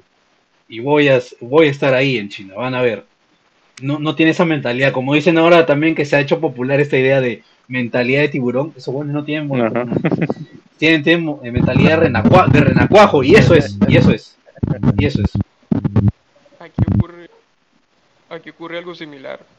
Y esos empresarios, tanto turcos, palestinos, judíos, tienen engañado a la gente con esa mentalidad de ser emprendedor. Y al final el emprendedor no pasa de un mini negocio, de vender comida en sus casas. Y lo engañan con esa idea de que va a llegar a hacer algo. Fíjate, eh, por ejemplo, ¿se me escucha bien? Sí, sí, sí, Sí, sí, era, era Henry. Eh. Ah, ok. Miren, eh, Augusto Zamora en su libro Malditos Libertadores explica por qué, por qué nuestro empresariado, esto es muy general de hecho en nuestros países, porque el empresariado no aspira a nada, sí, no aspiran a nada. Los criollos y los políticos aquí no aspiran a nada. y él cita varios ejemplos. De hecho, él, es de izquierda, por cierto, Augusto Zamora, pero él critica mucho a Hugo Chávez y a Fidel Castro en dos factores. Uno, Fidel Castro contó con millones de ayudas en la Unión Soviética, pero nunca industrializó Cuba, critica Augusto Zamora. ¿Qué pasa aquí? Luego, cuando se le entrevistó a Chávez en 2006-2007, Chávez le dijeron, no piense industrializar con todo este dinero a Venezuela. No, con el petróleo estamos bien y todos sabemos que el petróleo es entonces Augusto Zamora dice, ojo, él indaga, más, más allá de que si esto es un problema de izquierda derecha, digo que esto no es un problema de izquierda y derecha, no, no, no, no. Esto es algo que nos han heredado los criollos, digo, nos han heredado esa economía extractivista de ir a regalar nuestras materias primas, de ir a cederlas, darlas a cualquiera al precio, a precio de gallo muerto, básicamente, a un precio pútrido, ridículo, y para complacer, porque hasta lo hacemos hasta para complacer a esos mercados de afuera, no competimos, complacemos, de hecho. Augusto Zamora critica eso. Yo en serio recomiendo mucho un libro porque él aborda este, el aspecto económico, que es algo que nos dejaron los criollos, una maldición criolla que nos dejaron. Ya sea de izquierda o derecha, no vas a sacar adelante si tenés todo ahí ese estímulo criollo que te está literalmente dejando, dejando marginado en lo que está pasando afuera. Lo dejo hasta ahí.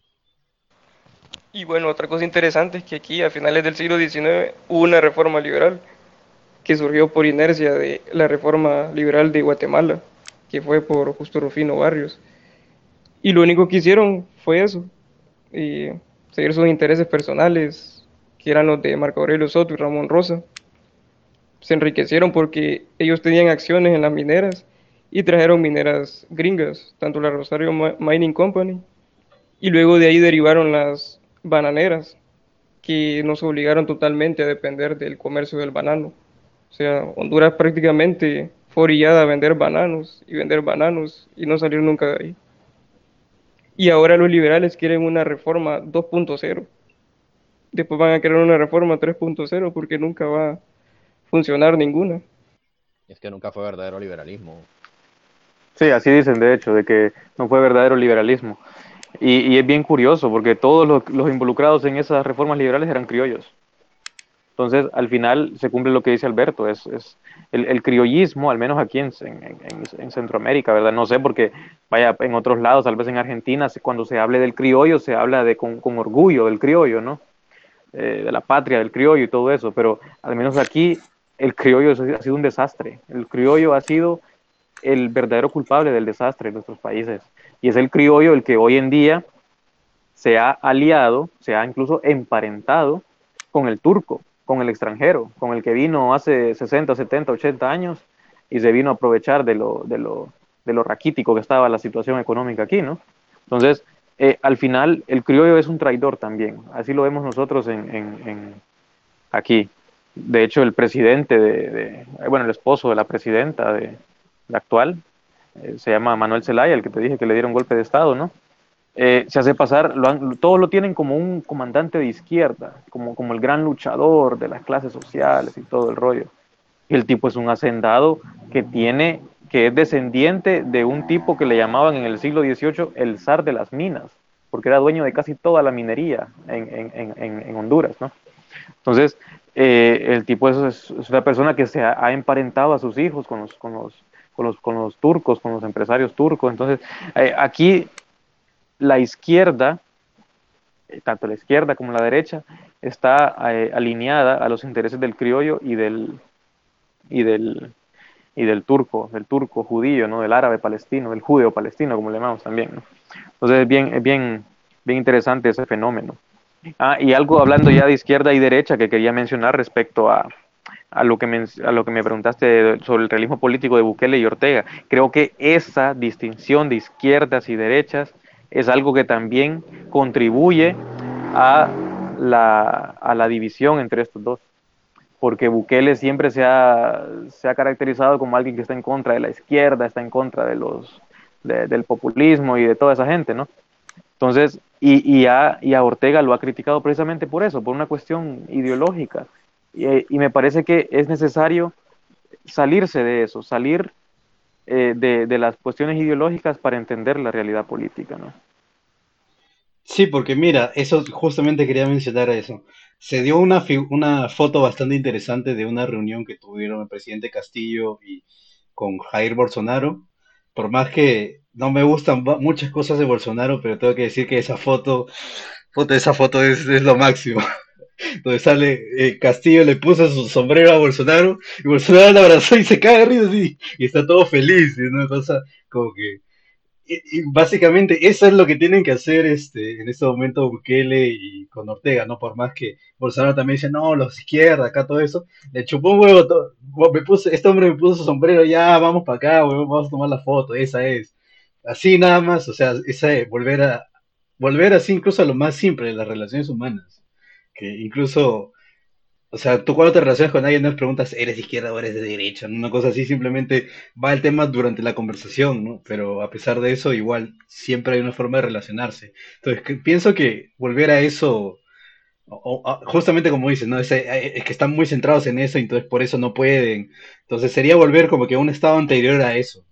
bueno, que ellos interioricen que pueden volver a un estado anterior a eso. Que me parece del lado de Ortega sí sí, sí, sí lo tiene pensado, pero el lado Bukele no todavía. Cuando ya le llegue ese momento, creo que ya eh, van a empezar a, pasar cosas interesantes en Centroamérica.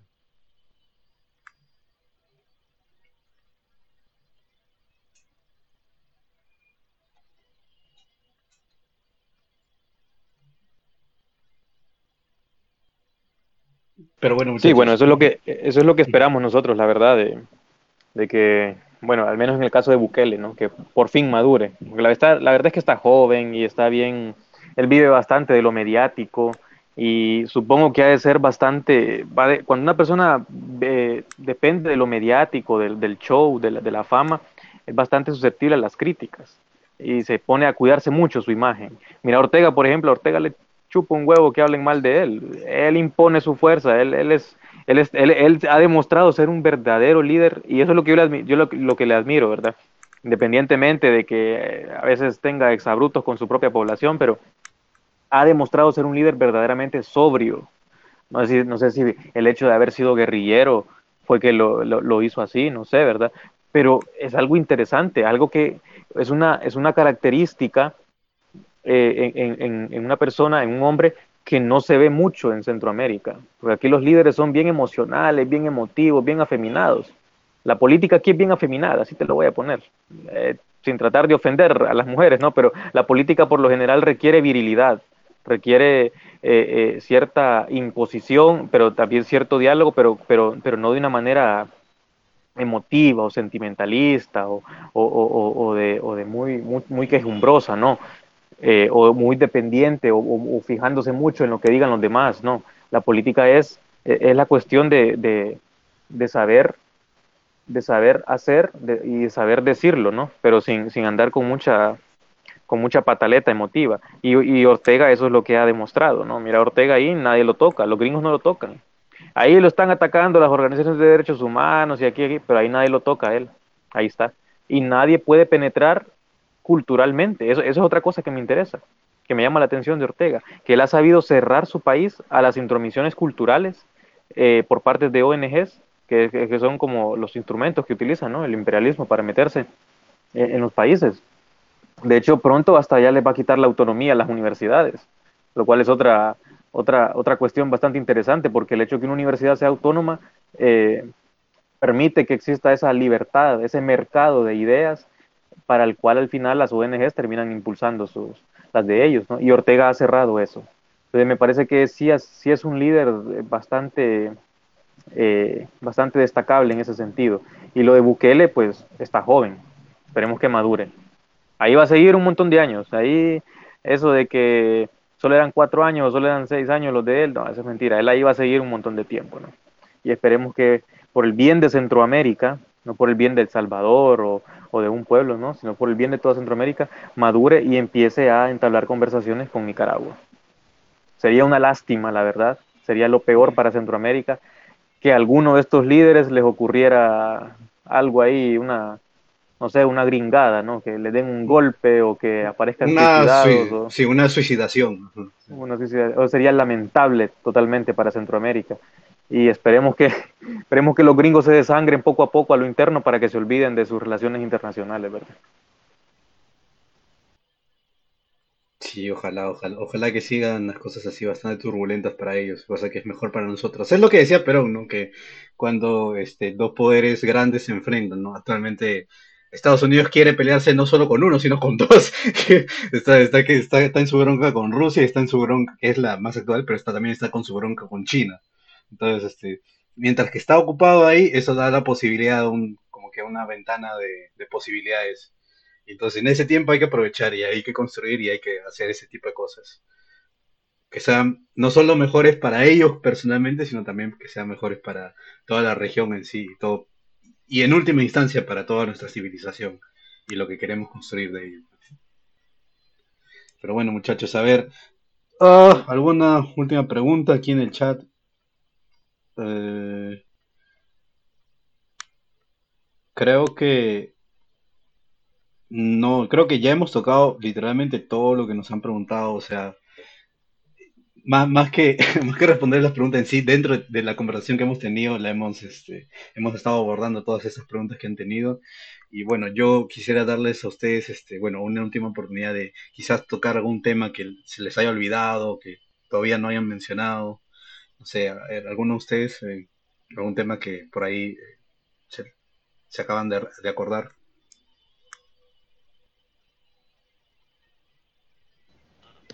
Bueno, yo algunas recomendaciones sobre libros que quisiera dar o artículos. Entonces, el primero, uno que ha mencionado bastante Alberto, que es Malditos Libertadores, de Augusto Zamora, que es un diplomático nicaragüense, que ha sido diplomático en España, y él, a pesar de ser de izquierda, tiene una visión muy clara de la realidad actual. Y también otro libro de un estadounidense que se llama David Stoll, que se llama América Latina se vuelve protestante que ahí relata cómo fue un arma eh, yanqui el influjo de las iglesias protestantes aquí en América Latina para desestabilizar la región. Y también eh, el libro de Sandino, de, del periodista Gregorio Seltzer, que era argentino. Bueno, esas serían mis recomendaciones entonces. ¿Tú, Alberto? Ah, se me escucha, ¿verdad? Se me escucha bien. Sí, no, claro. en mi caso, mi caso, mis recomendaciones para todas las disidencias que escuchan, ¿verdad? Este canal por excelencia, es, sean realistas, señores, realistas políticos, lo digo muy en serio, quítense eso de que aquel es de izquierda, que este es de derecha. Si estamos combatiendo el mismo enemigo, estamos teniendo los mismos problemas culturales, si abordamos desde, desde el pragmatismo, qué es lo que está pasando con nuestros pueblos y nuestra civilización, vamos a empezar a ver qué es lo que nos está afectando realmente y empezar a decir, eh, no, no es ningún opositor ideológico mío, es mi hermano y ocupo que estemos de la misma trinchera para combatir el problema que se nos viene y nos aproxima. No podemos estar ya, bueno, una vez más, las Rusias nos da un gran ejemplo. Ahí están los monarquistas, ahí están los fascistas, ahí están los comunistas, ahí están todos en la misma trinchera combatiendo la situación que se está viviendo en Ucrania, ¿sí? O sea, ahí nos están dando algo pragmático, algo realista a todos los rusos, independientes de su ideología, están unidos combatiendo al mismo enemigo, ese atlantismo cabrón que está invadiendo su pueblo, su, su espacio vital. Eso es lo que tenemos que entender nosotros, independiente en qué rama estén caminando. Tenemos que empezar a convocarnos entre nosotros a ver el mismo enemigo, lo tenemos, el mismo enemigo, el de siempre, el que se nos ha venido a invadir, ha venido a protestantizar, ha venido a ridiculizar nuestra cultura, ha venido a bastardearla, ha venido a crear otras cosas eh, alejadas de la realidad, o que en sus programas de televisión, toda Latinoamérica siempre es narcotráfico, burdeles, prostitutas, hay que empezar a cortar todo eso, ¿sí? Hay que empezar a combatirlo, que no somos eso, nosotros no somos eso que manifiestan los gringos, incluso yo una vez hablé con un alemán y él me, me comentó que, ay, Dios mío, que a mí me dio como un poquito de cosas esto que él comentó, pero no lo culpo. Este, él me decía que lo que veía de Latinoamérica era lo que mostraba Netflix con los narcotraficantes y él creía que eso es lo que estábamos viendo aquí, o que en nuestros países no había, per se, no habían problemas, sino que éramos gente que pasábamos en fiesta, en la playa. Yo, no, nada que ver. No, aquí nos estamos hundiendo en la miseria, el hambre, malos sueldos. O sea, ese idealismo barato que venden los gringos, ¿no? O sea, los gringos hacen ver como que en esta región ellos han llevado una gran prosperidad no es esa la realidad de nosotros. Hasta eso hay que aprender a cortar. Bueno, lo dejo hasta ahí, ¿verdad?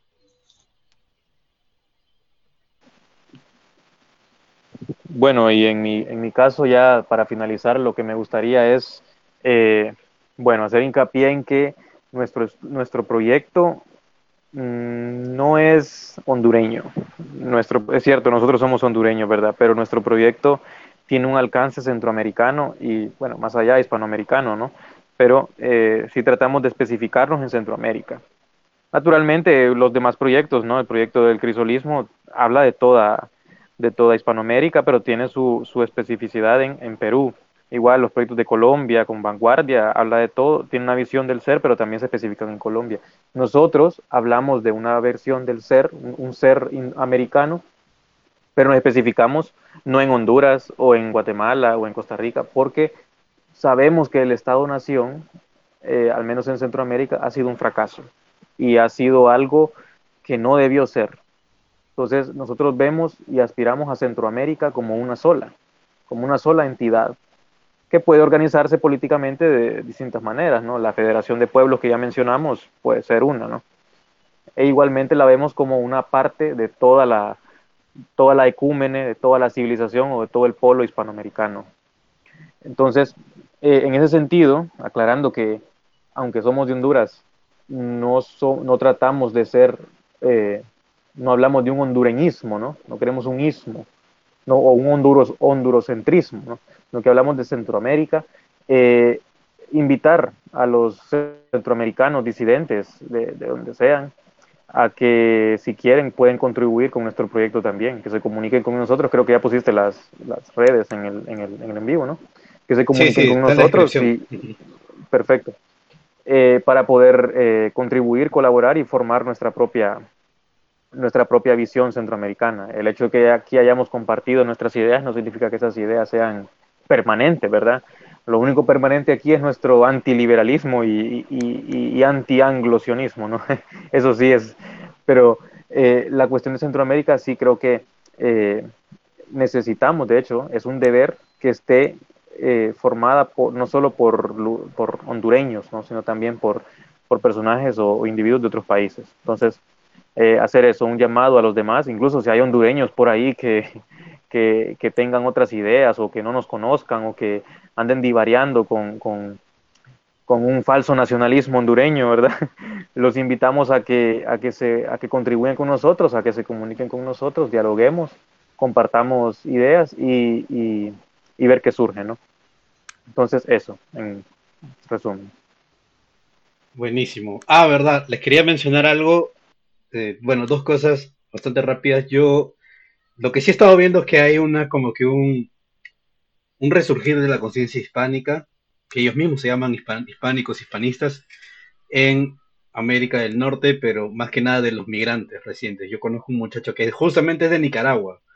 Él también lo invitó, eh, el profesor Dugin lo invitó a una conferencia a él para que dé su punto de vista desde Nicaragua, ¿no? Y él habla de varias cosas. Es amigo mío y bueno, esa es la primera cosa, ¿no? Yo los voy a poner en contacto con él porque si algo tiene Estados Unidos es que Estados Unidos tiene dinero y si es que es- esta gente también comparte la misma visión porque también les interesa Tugin y todo esto, entonces ahí puede haber algo que incluso sea un poco más allá, a diferencia de nosotros que estamos en el, más al sur y estamos un poco más jodidos por ese lado. El, problema del, del peruano afuera es que no, no tiene mucha conciencia. O sea, como que se acuerda anecdóticamente de que es peruano y sí le gustan varias cosas, pero después no tiene cómo comunicarse con eh, la gente de aquí que quiere hacer algo. Alguna vez intentamos con del proyecto del crisolismo eh, captar algunos, este, a- algunos intelectuales que estaban afuera del país, ¿no? Pero cada uno estaba por su lado y muy complicado la cosa, entonces... Aquí también pasa ese fenómeno, viejo. Eh, por ejemplo, Honduras tiene 700 mil hondureños en el extranjero y tú no ves ningún cambio. Que haya tanta gente afuera, en Europa y Estados Unidos, pero tú no sientes un cambio en el país intelectual. O sea, te estoy viendo que hay gente que se está graduando en academias europeas y estadounidenses, pero tú no ves un cambio, ni intelectualidad, absolutamente nada, nada. O sea, yo cuando escribí el, el indispano anglificado, yo tomé en cuenta de que incluso esta gente en el extranjero que se anglificó, de hecho puede ser un enemigo futuro contra nosotros, contra nuestro ser, de hecho, porque ellos abrazaron otro ser contradictorio a su persona y quieren combatirnos a nosotros después como que lo que estamos mal somos nosotros, ¿sí? Hasta eso debemos tener cuidado incluso, con lo, añorar algo de afuera que no sabemos cómo puede venir, de hecho, envuelto, y la sorpresa que nos podemos llevar. Bueno, lo dejo hasta Ah, ahí. sí, sí, totalmente. Yo estoy de acuerdo con eso, por eso te digo, solamente con gente que yo conozco, que sí he conversado más a fondo, eh, solamente con ellos puedo tal vez ahí, con, ahí intentar unirlos, a ver qué, qué- a ver qué pasa, ¿no? Simplemente por hacer el intento. Pero después, a verdad, bueno, eh, para todos los que saben, lo voy a repetir de nuevo, eh, para todo el chat, para todos los programas, aquí que quede grabado. eh, ustedes están invitados al programa número 88 que vamos a, va a ser un Royal Rumble básicamente, o sea, toda la gente va a venir, todos vamos a hablar de cualquier cosa, incluso, no sé, qué bebida alcohólica es mejor, incluso lo que sea. El, programa 88 tiene que ser un en vivo de 14 horas y ahí nomás la dejo ya. Ustedes, ustedes, ustedes saben todo eso. Pero bueno, eh, sin, eh, sin más, les agradezco. Eh, Lizardi también eh, me escribió y les agradece el tiempo. Bueno, lastimosamente tenía un compromiso, por eso no se pudo quedar tanto tiempo. Pero yo creo que ha sido un muy buen programa y les agradezco su participación aquí. Y ya lo, lo menciono de nuevo, están invitados al programa 88. Gracias, un saludo. Gracias igual, un saludo y hasta la próxima. Gracias, un placer estado, haber estado aquí. Nos vemos.